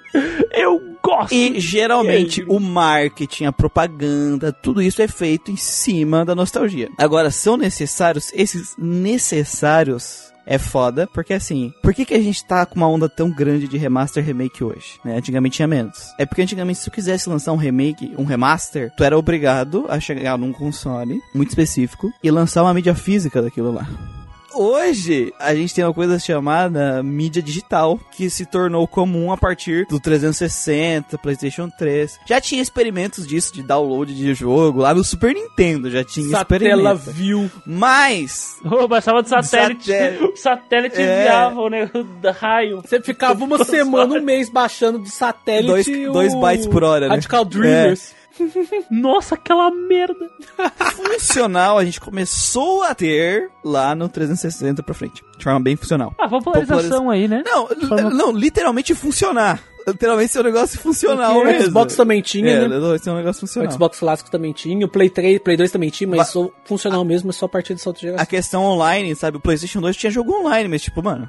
Gente, tinha, tinha como baixar coisa no Final PS2, Fantasy né? 11. Mas a gente tem uma estrutura, a gente tem a, a, a internet alcançando um número maior de pessoas, ou seja, toda aquela questão. E hoje, e a gente tem uma questão muito hoje, principalmente em PC e tal, as novas plataformas, as novas coisas, ele tem muito essa estrutura de PC e os próprios, tipo, Windows 10, Windows 11, Windows vai lá pedrada, eles serem compatíveis com softwares que vieram antes. Verdade, retrocompatibilidade. É, então, hoje, se tu lança um remaster, vamos parar pra pensar, tu garante que aquele jogo vai estar disponível para as pessoas comprarem ele por uma quantidade gigantesca de tempo. Se tu lançasse o remaster pra PlayStation 1, passou o PlayStation 1, veio o PlayStation 2, acabou. E tu teria que Fudeu. ter queria que mandar fazer mais cópia física, sabe? Tu vai ter uma uma tiragem, Prensar pre- CD prensar novo, CD cara. novo. CD novo. Então hoje tu, tu tem um- um- uma forma muito mais fácil de tu, de tu pegar um produto antigo, recapitalizar, ele vai ficar lá por muito mais tempo, ele vai garantir essa recapitalização por muito mais tempo, muito mais barato, enfim. Então eu acredito que hoje a gente tem essa leva de remaster, port, coletânea, muito grande, muito forte, por causa da mudança da mídia, né, como um todo. A mudança do, Do paradigma da mídia. Paradigma. Ó, ó, é o novo Zeitgeist, pessoal. Zeitgeist. Estamos filosóficos hoje. É, exatamente. A questão de se eles são necessários, a indústria de games morreria se não tivesse remaster remake? Não.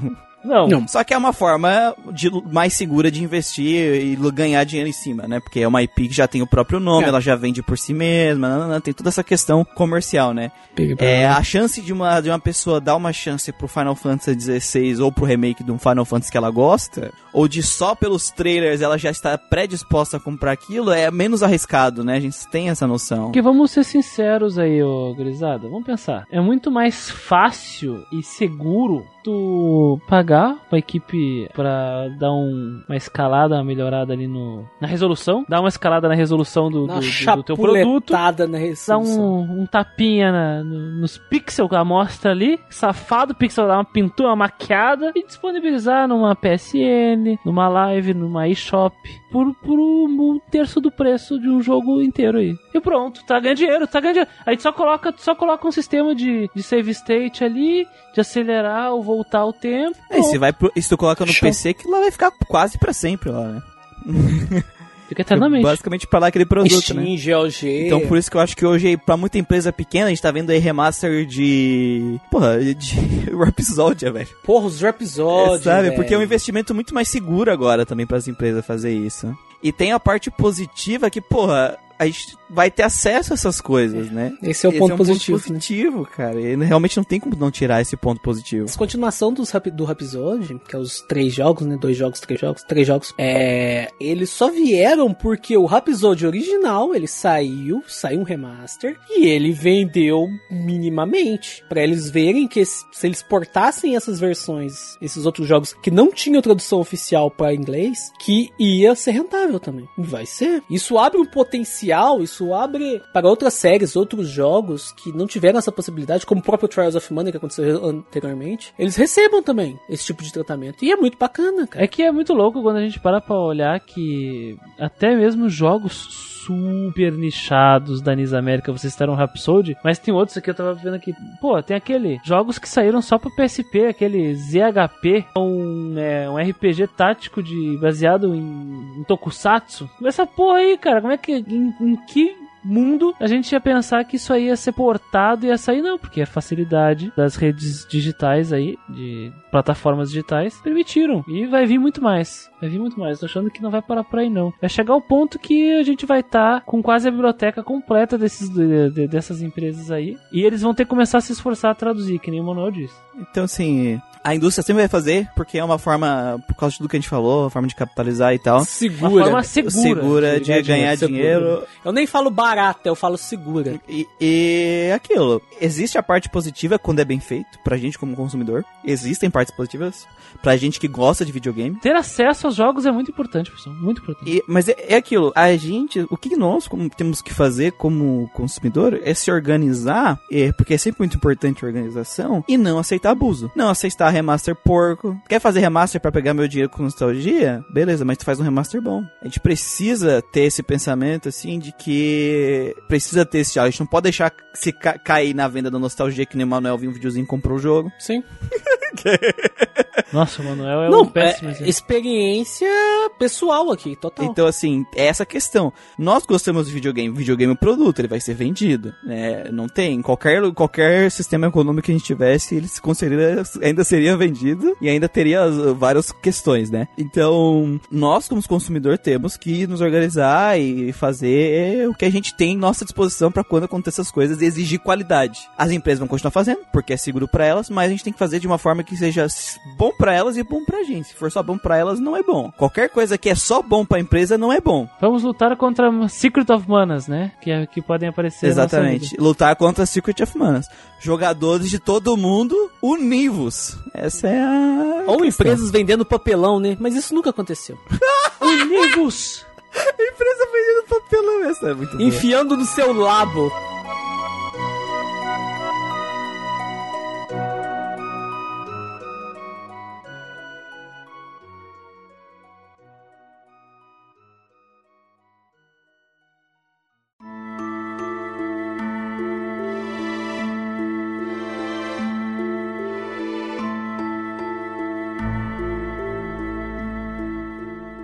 Penúltima pergunta da nossa pauta. Afinal de contas, quando um RPG merece remake? Qual a situação seria a mais adequada para um, um remake? Remaster ou resgate histórico através de portes? Eu vou citar um exemplo que não se encaixa em nenhuma dessas perguntas. Anunciaram um remake pra ele quando. E agora que eu joguei o jogo recentemente, eu me pergunto por quê? Que é o Cotor. Cara, o Cotor não precisava de remake. Realmente. Não precisava, velho. O jogo é completamente e inexoravelmente jogável hoje em dia. E ele tá agradável de jogar hoje E parece em que dia. vão transformar ele em, em ação, né? Vai ser action, cara. Provavelmente. Ele tinha Action total. um acesso fácil, todo mundo tinha acesso a ele porque ele tá pra PC. PC, Switch e mobile. De, isso, tu tem um acesso fácil, é um jogo que tava com acessibilidade fácil. E assim, ah, é aquilo, né? Ele vai vir com uma proposta de remake bem próxima da proposta de remake ali do Final Fantasy VII. Eu acho que sim, cara. Pelo eles que a não vão gente fazer um espera, RTS né? com pause. Eles, não vão fazer um RTS com... Não, eles não vão fazer um RTS com Não vou pause. fazer um RTS com pause. Eles vão só capitalizar em cima do nome, eles não vão fazer aquele tipo de porte que eu acho que ficou um consenso a gente aqui, aquele tipo de remake que a gente acha interessante, né? E, e, assim, é uma pergunta muito foda, porque assim, o-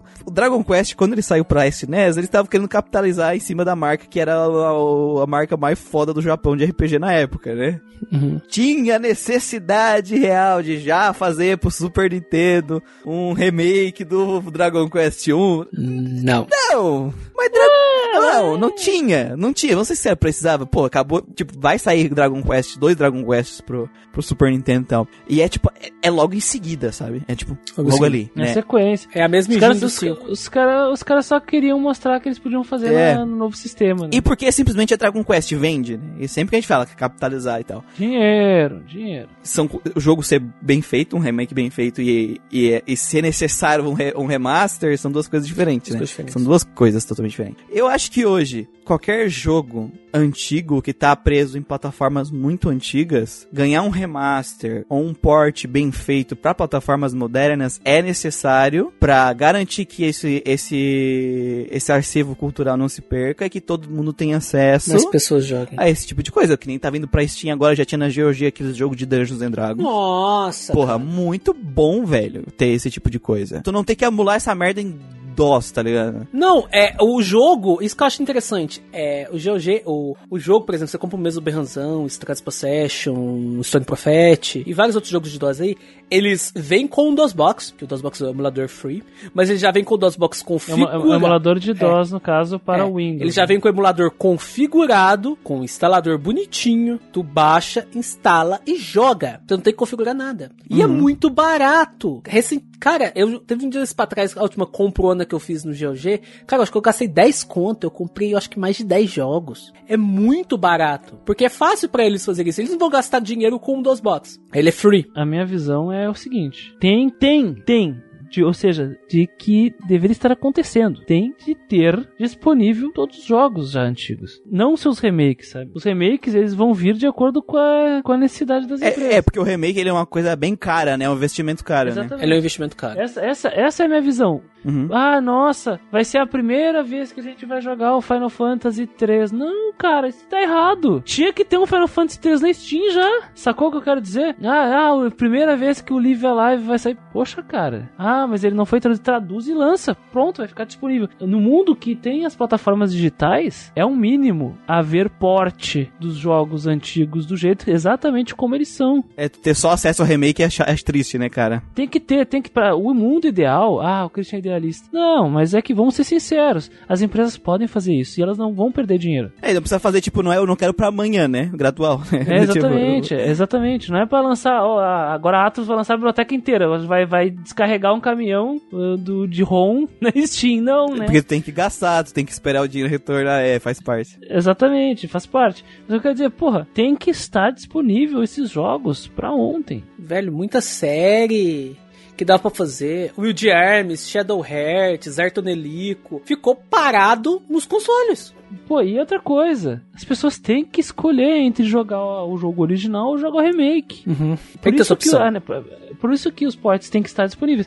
É o que eu acho que eu chamo de, de resgate histórico. Resgate histórico é uma forma de manter a memória e o Uhum. trabalho artístico dessas pessoas vivos. Exatamente. Isso é necessário. Isso tem que estar disponível. Não tô dizendo que tem que estar de graça, mas tem que estar disponível. Uma coisa que a SEGA faz e é foda é aquela biblioteca do Mega Drive, pô. Aquela biblioteca.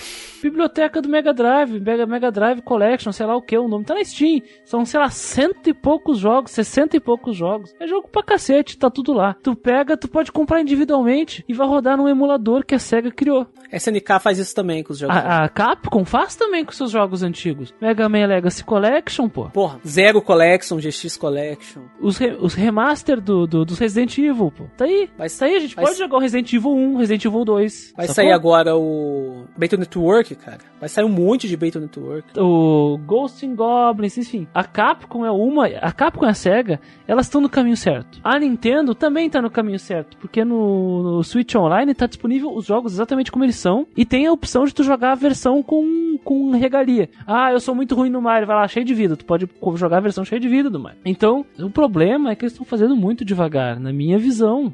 É, a gente já teve tentativas é, interessantes de fazer esse tipo de coisa que foram abandonadas, eh, dizem eles, por ah, não foi lucrativa. né? Assim, quando uma empresa fala pra mim, que uma coisa não foi lucrativa, eu escuto assim, nossa, eu esperava trilhões de dólares e veio só bilhões. É isso que eu escuto de empresa. É, eu esperava mais. É, é sempre isso. Nunca é por não estar funcionando, não está dando certo. E eu vou dar uma prova material disso. PlayStation 3, PS, PS1 e PS2 Classic. Eu, cara, eu joguei vários jogos que a gente tinha do Grandcast no PS3. Cara, é maravilhoso jogar ali. E vários desses estavam disponíveis no PSP. Se eu tivesse um PSP, PSP.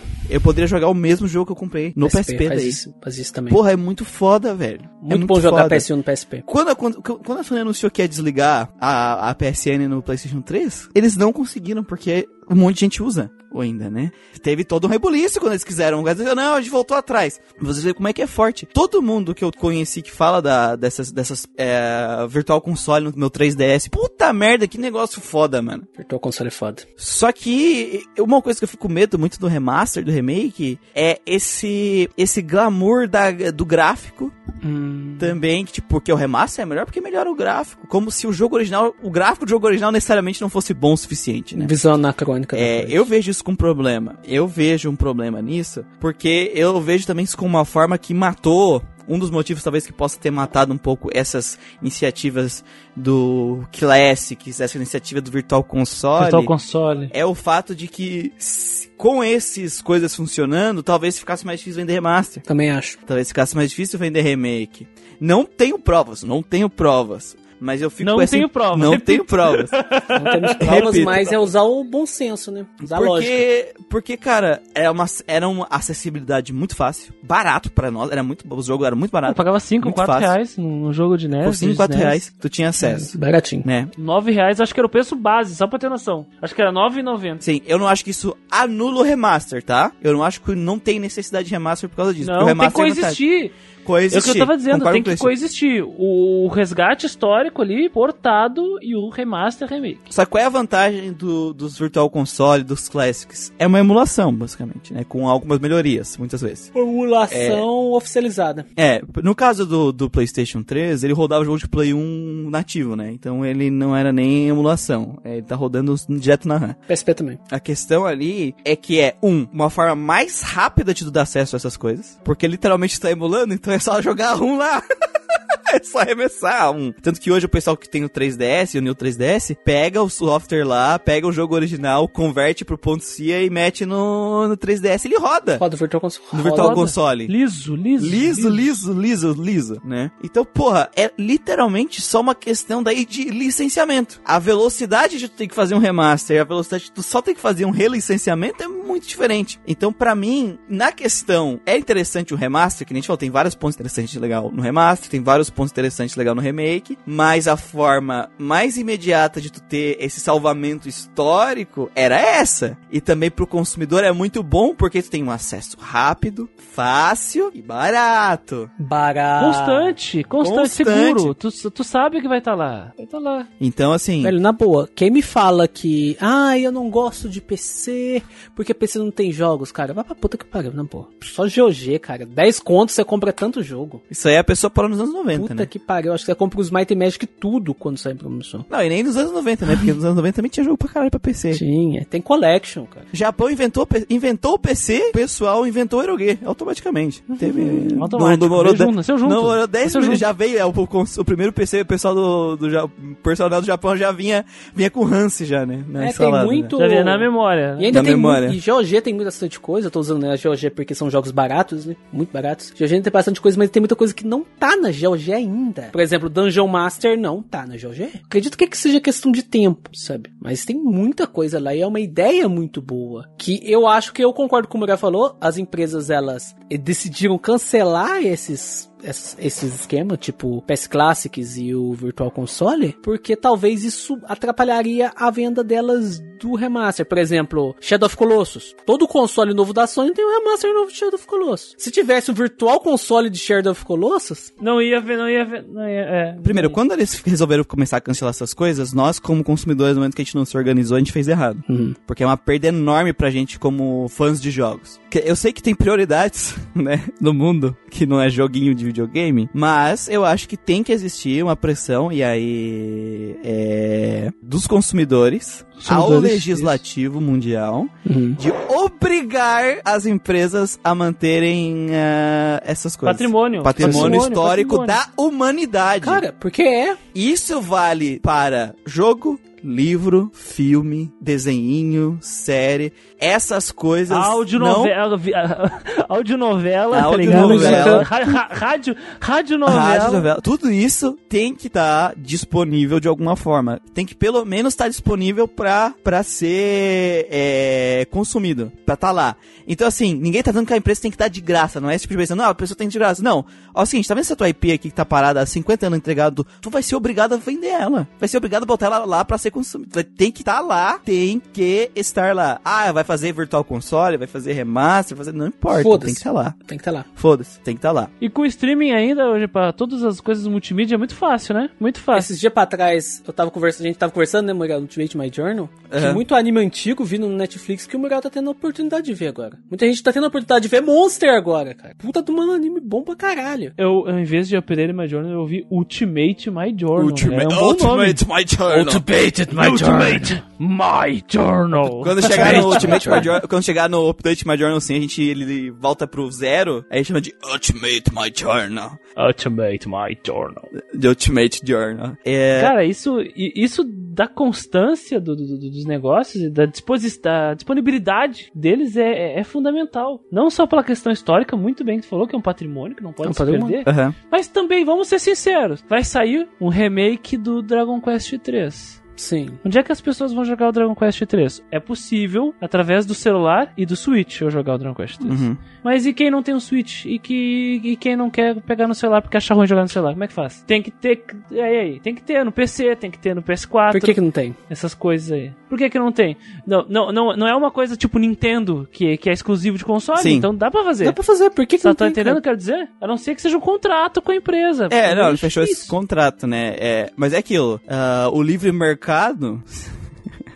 A mão invisível. a mão invisível. Cara. Cara, se não tiver legislação, mesmo quando tem legislação, os caras já fazem facatu. Quando não tem legislação, eles, ó. Fudeu. Aí, Aí, amigo, aí. é, Passou. contrato de. Ah, tu não tem o, o, o console X pra jogar o jogo? Quem mandou ser Pau pobre? seu É pau isso, sabe? É, é pau no seu cu. É, é, é a situação, era a situação do Persona 4 Golden, que ficou preso no Vita até terminar o contrato, e a SEGA poder jogar, lançar ele no, no PC e depois esperar mais um tempo ainda pra poder lançar nos outros consoles. Foi a situação do Persona 5, que teve que expirar um contrato com a Sony É. pra poder lançar em tudo, e provavelmente é o que tá perdendo o Bloodborne no Play, na PlayStation, sabe? Sim. Provavelmente. Então, claro, isso é uma outra questão que já vai além do, do nossa temática aqui, mas pra mim é, a gente deveria ter essa pressão de, cara, virtual console, classic, essas questões oficialmente pra preservar isso. Pô, os caras, mano, os caras preservaram os jogos de plantas, Dani. Plato. É, o plato, Plato. plato, boa, boa, Plato. Planto, Plato. viajei. Nós falamos Plato, do seguinte, e o Muriel lembrou do Plankton. Tu consegue, tu consegue jogar os jogos, vários jogos, os que as faculdades não deletaram, né? Tu consegue jogar esses jogos, sabe? E- então, assim, cara, as, só não tem porque as empresas não querem. Porque quando fizeram, pô, o negócio foda pra caralho. Funciona, é foda pra caralho, funciona até hoje. Eles pararam porque eles viram uma outra oportunidade de que daria mais lucros. Só que pra nós, como consumidor, aquele e o outro formato era melhor. E alguém é dono dessas porras, sabe, Muriel? Alguém é dono de, de tu- tudo que todas as marcas têm, alguém é, alguém é dono. Alguém é dono. E, o quem, e, e se alguma coisa, por algum motivo, tá num limbo e ninguém é dono, virou abandonware, que a gente chama. Tem um Uhum. site você E- baixa Abandonware. E esses abandonware, por lei, dos Estados Unidos, no caso, porque boa parte deles são fabricados dos Estados Unidos, abandonware é liberado aí, né? Uhum. Não tem Teve problema. muito Então, jogo que era Abandonware que saiu do site Abandonware, saiu de Abandonware porque foi pra GOG. Mas é troco, de pão, cara. Se Você gasta um real, você não compra nem o pão de sal hoje em dia com um real. Vai lá e compra o joguinho da GOG, porra. Mas, mas a questão é, o cara tem o direito, sei lá, de um, de um, de um jogo aí do, que virou abandonware. Que char. Qualquer download, qualquer, qualquer download que, que alguém faz no site do, de abandonware, ele perde um dólar. Então o cara tem que E eu acho um negócio interessante da GOG, né? É que quando você. Você tem duas opções quando você compra um jogo no GOG. Você pode instalar o launcher da GOG, jogar pelo launcher, que eu acho bacana porque mostra, marca o tempo, né? Esses jogos antigos normalmente não marcam tempo. Ou tu pode baixar um instalador e fazer o que tu quiser com essa porra. Se eu quiser baixar um instalador agora, do mesmo Berranzan, zip, e mandar pro Christian, eu posso. Eu tô, É pirataria, eu tô mas pode. aceitando. Eu posso. Eles Aceitando. permitem isso, sabe? Eles permitem isso. E é um negócio bacana, porque, tipo, o jogo tava parado. Ninguém tava, tava ganhando dinheiro com isso, sabe? Quase ninguém jogava. Colocaram na GOG, que a gente ganha é lucro, meu amigo. Se a gente ganhar 5 conto pra esse jogo aqui, que não tava dando nada pra gente, for it. Eu não tô pagando nem esse simulador que é free. É, mano, Pô. a, a grande moral é que eles abandonaram esses sistemas porque eles acharam, viram outros sistemas que são mais lucrativos. Essa que é. Exatamente. é pelo menos é, é muito. Cara, porque ninguém abandonou um negócio desse. Ninguém. Aí você falando, ah, ninguém tava. Ninguém, ninguém tava comprando. Sabe? Ah, mano. Não, nada a ver, cara. Nossa, nada cara, a ver, quando os caras cara. falavam isso, eu falava, ah, mano, ninguém tá comprando. Mano, eu comprei um PS3 em 2020 e eu comprei todos os jogos de RPG de Play 1 que tinha na.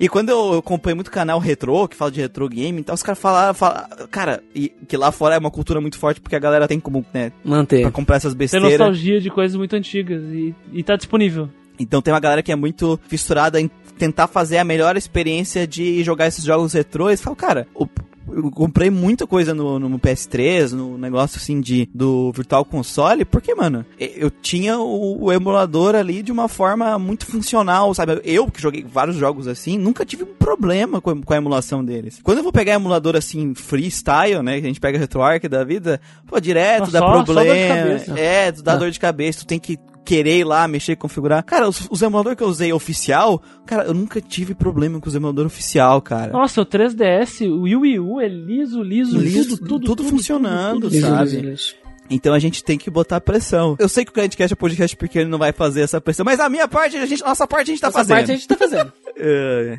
É isso aí. Aqui, na, aqui não é bagunça. Você.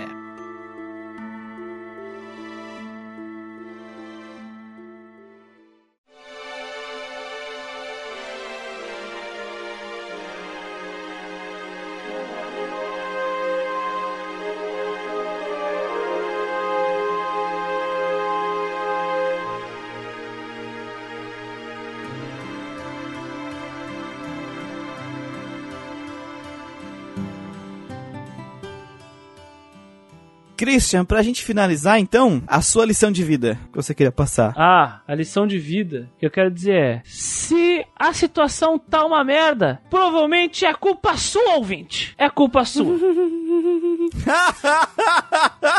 Sim, nós. Nós somos os culpados por boa parte disso. Que- Bom, o Muriel já tinha matado a charada aqui com o Manuel também. Que infelizmente nós permitimos que esse tipo de hábito tenha se criado e construído aí. Uma geração de pessoas ávidas por remakes e remasters desnecessários. Totalmente desnecessário. Desnecessários. Ah, a culpa é do indivíduo. A culpa é do indivíduo. Você é o culpado, indivíduo. Tá, no fim das contas, no fim das contas, gente, o culpado é o capitalismo, né? O culpado é o capitalismo. O sistema joga a culpa no indivíduo, sempre. Jogadores de todo mundo, univos, Univos. vamos lá, derrubar Univos. a Square Enix. Revolução na Square Enix, transformar a Square Enix numa cooperativa. Só não invadam a Square Enix Se e caguem na cadeira do. Se do o- Sakaguchi, não, cara. Ele não tá mais lá. Ah, é. Do. Do Nomura, então. Não, do Nomura pode. É, pode. Se o, Gui- se, o, se o Guido tivesse aqui, ele diria que remake só pra jogo que era ruim, pra ter a oportunidade É. de ser bom. Né? Uma coisa que ele costuma dizer. É. E eu concordo também um pouco com isso. Ah, agora, a próxima vez que vocês, meus queridos ouvintes, verem um remake e remaster por aí, no mundo capitalista, nós temos um direito de voto. Vem através do nosso dinheiro. E se e nós votarmos consciente, nós vamos dar indicações para as empresas. Então, se nós consumirmos certos tipos de coisa em dema- demasiado, nós vamos estar indicando que isso é uma tendência. Uhum. E as tendências, elas mudam a indústria para sempre Muda. né? Então, a tendência até pouco tempo era o Virtual Console. Estava vendendo bem, ao ponto de que a Nintendo trouxe o Modern 1 pra cá, em inglês, exclusivamente pro Virtual Console do Wii U. Então, para mudança de um paradigma, ou seja, abandonar abandonar, seja a Sony tentando abandonar os seus clássicos e a Nintendo abandonar o projeto de Virtual Console para um sistema de assinatura, porque a Nintendo, no caso, ela não abandonou os jogos, ela só mudou o sistema, de em vez de vendas individuais para um sistema de assinatura. Sistema de assinatura. Que eu acho um erro, porque compras individuais dão mais liberdade Então, pro consumidor apontar exatamente o que ele quer. Aqui é muito difuso É. atualmente. Tu vai pagar o online por quê? Porque tu quer jogar jogos antigos ou porque tu quer jogar partidas online com os amigos? Velho. Porque tu quer as DLCs ou porque, sabe? Qual é que é? Não tem como a Nintendo fazer essa leitura de mercado.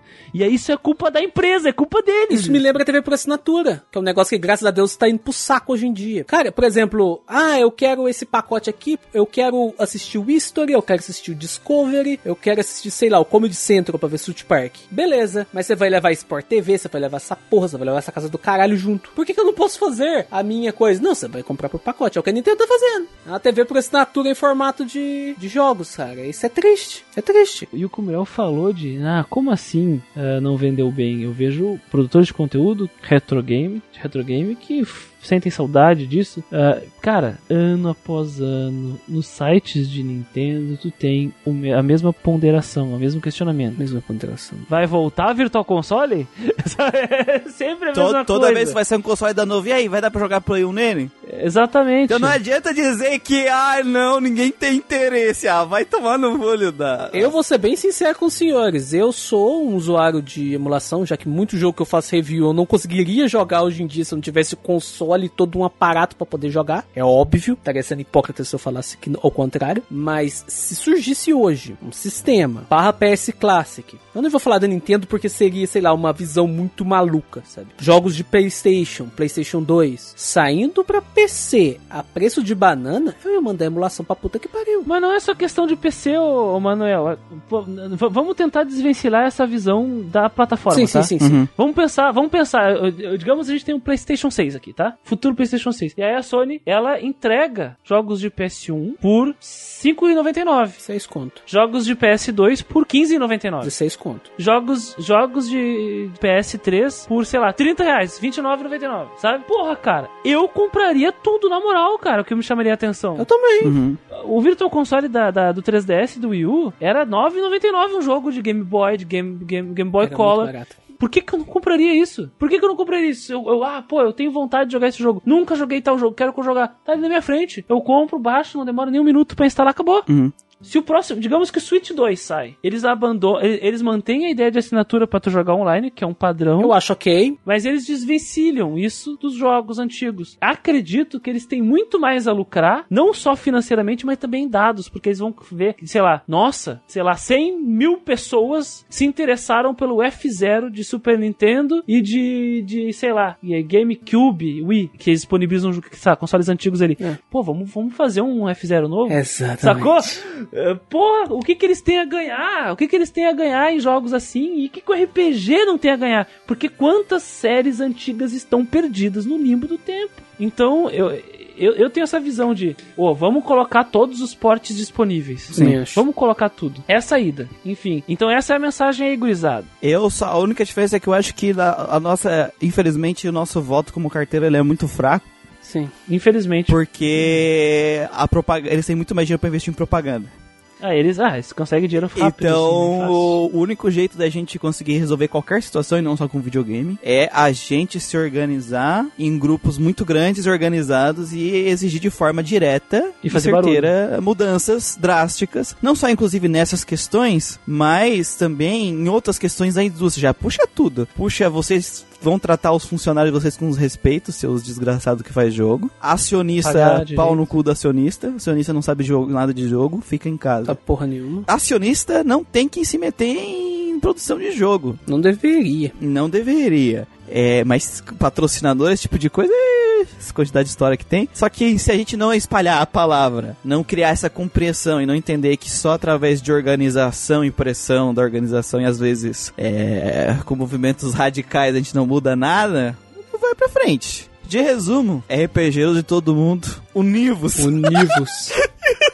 Ah, mas né, é impossível as pessoas se organizarem e, e conseguirem algo da empresa. Eu vou dar um exemplo recente. Aconteceu isso agora, em janeiro, fevereiro de 2023, com o pessoal do Dungeons and Dragons, que é o RPG de mesa, né? Os caras queriam mudar o documento que permitia as pessoas utilizar as regras básicas para produzir seu conteúdo. A comunidade se uniu e começou a fazer campanha, boicote, ao ponto de fazer boicote no filme que tá vindouro que estava para sair. As empresas grandes, as, as, as empresas indies, né, e grandes que faziam produtos terceiros para D&D se juntaram. O pessoal se fez ouvir ao ponto de que a Wizards of the Coast e a Hasbro lá pedir pinico, pediu desculpa pro pessoal e aí não vai fazer mais nada. Vocês estão entendendo que a Wizards of the Coast, que é detentora de Magic, Dungeons and Dragons, que tá financiando um filme bilionário aí, que vai ganhar bilhão com, com um, do nível aí desses filmes de Marvel, Disney e o caralho, os caras foram pedir desculpa pra uns nerds ter tudo barbudo, que nem a gente aqui, que, que fica rodando dado no tempo livre. Vocês estão entendendo o que, que aconteceu? Os caras pediram desculpa. Hasbro, cara, dono aí de, de Transformers, My Little Pony. Eu lembro do exemplo, né, Christian, dentro do RPG, que foi aquela Operação Rainfall que trouxe o Xenoblade Chronicles.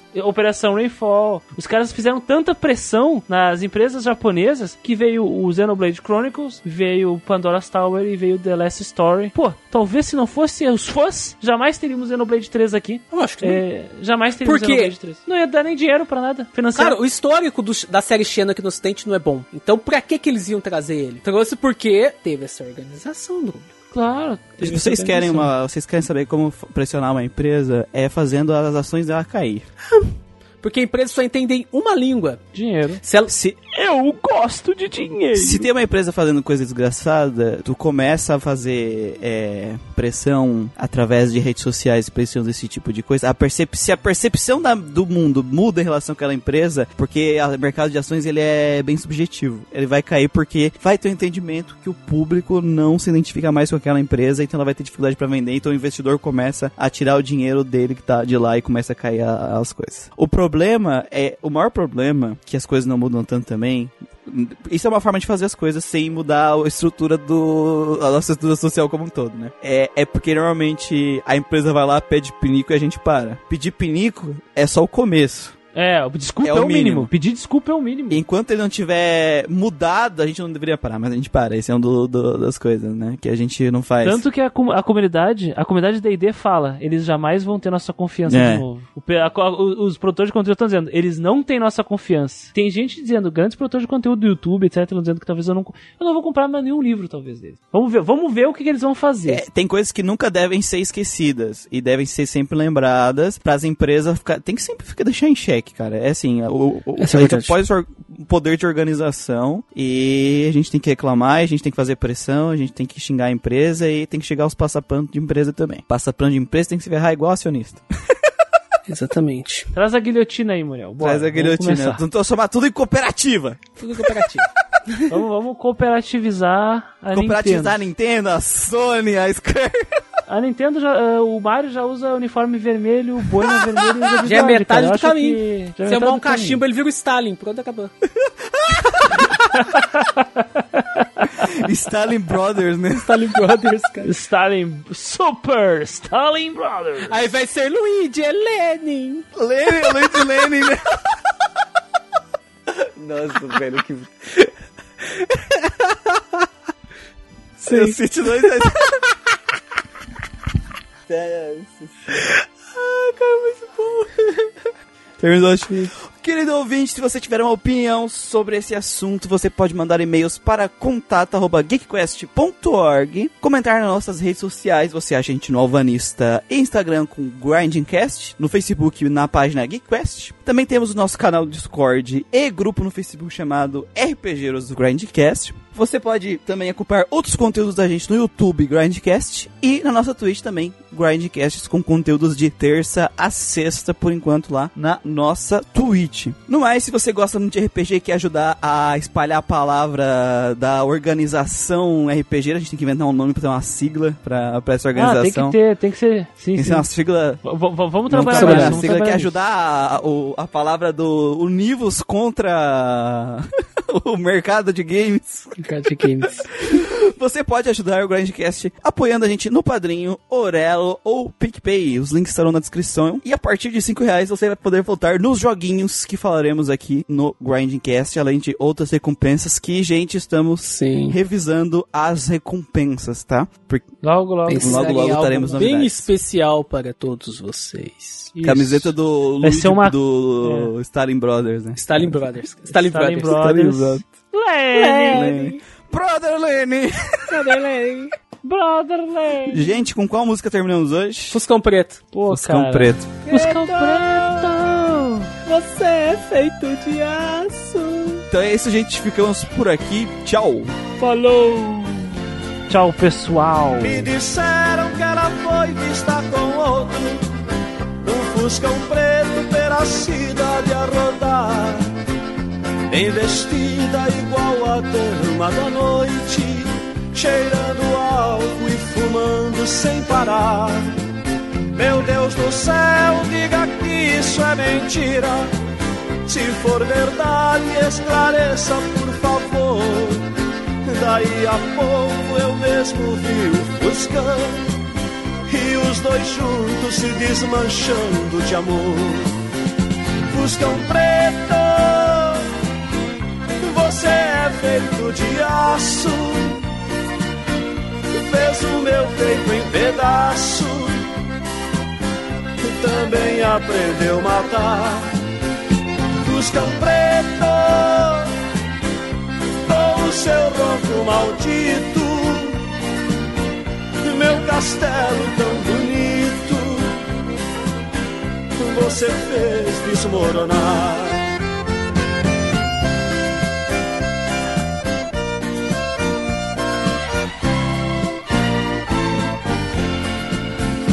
Me disseram que ela foi vista com outro num fuscão preto pela cidade a rodar Bem vestida igual a dama da noite Cheirando álcool e fumando sem parar.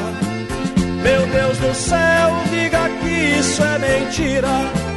Se for verdade, esclareça por favor. Daí a pouco eu mesmo vi o fuscão e os dois juntos se desmanchando de amor.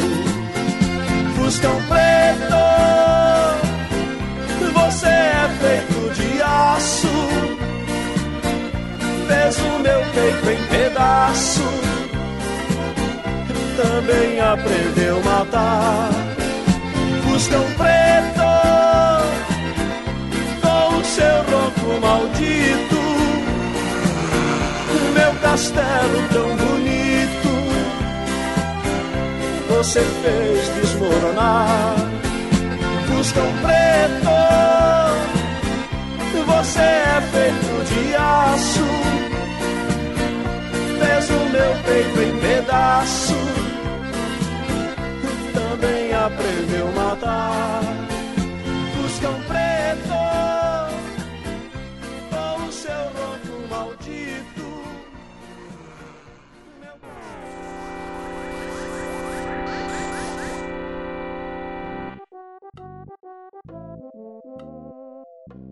Tenho muitos dados em casa. Mano. Ah, você é jogador de D&D. Quer que eu te mostre o meu saco? saco de dados? Quer que eu te mostre o meu saco? Meu bag dice. Meu bag dice. É cara, o Jupei tem, um, tem uma namorada no, na história, cara. Vai se fuder, larga você furar olho, filha é, da talarica, puta. Talaricagem, tá tá talaricagem. Tomar no olho do cu. Ah, mas a, Manuel, Manuel, a namorada ele vai de vive, Na verdade, podia. é verdade. E é que lá também, né? Persona 3 não tem muita Vai. coisa pra pensar também, Que então. errado. Que errado, vai de vive. Que errado. Esse, é- esse conceito de ir de é engraçado, né, cara? Vai de Americanas, vai de Vasco, Vai de vai de Vivi. Vive, mano. Vai de. Vai de Rainha da Inglaterra,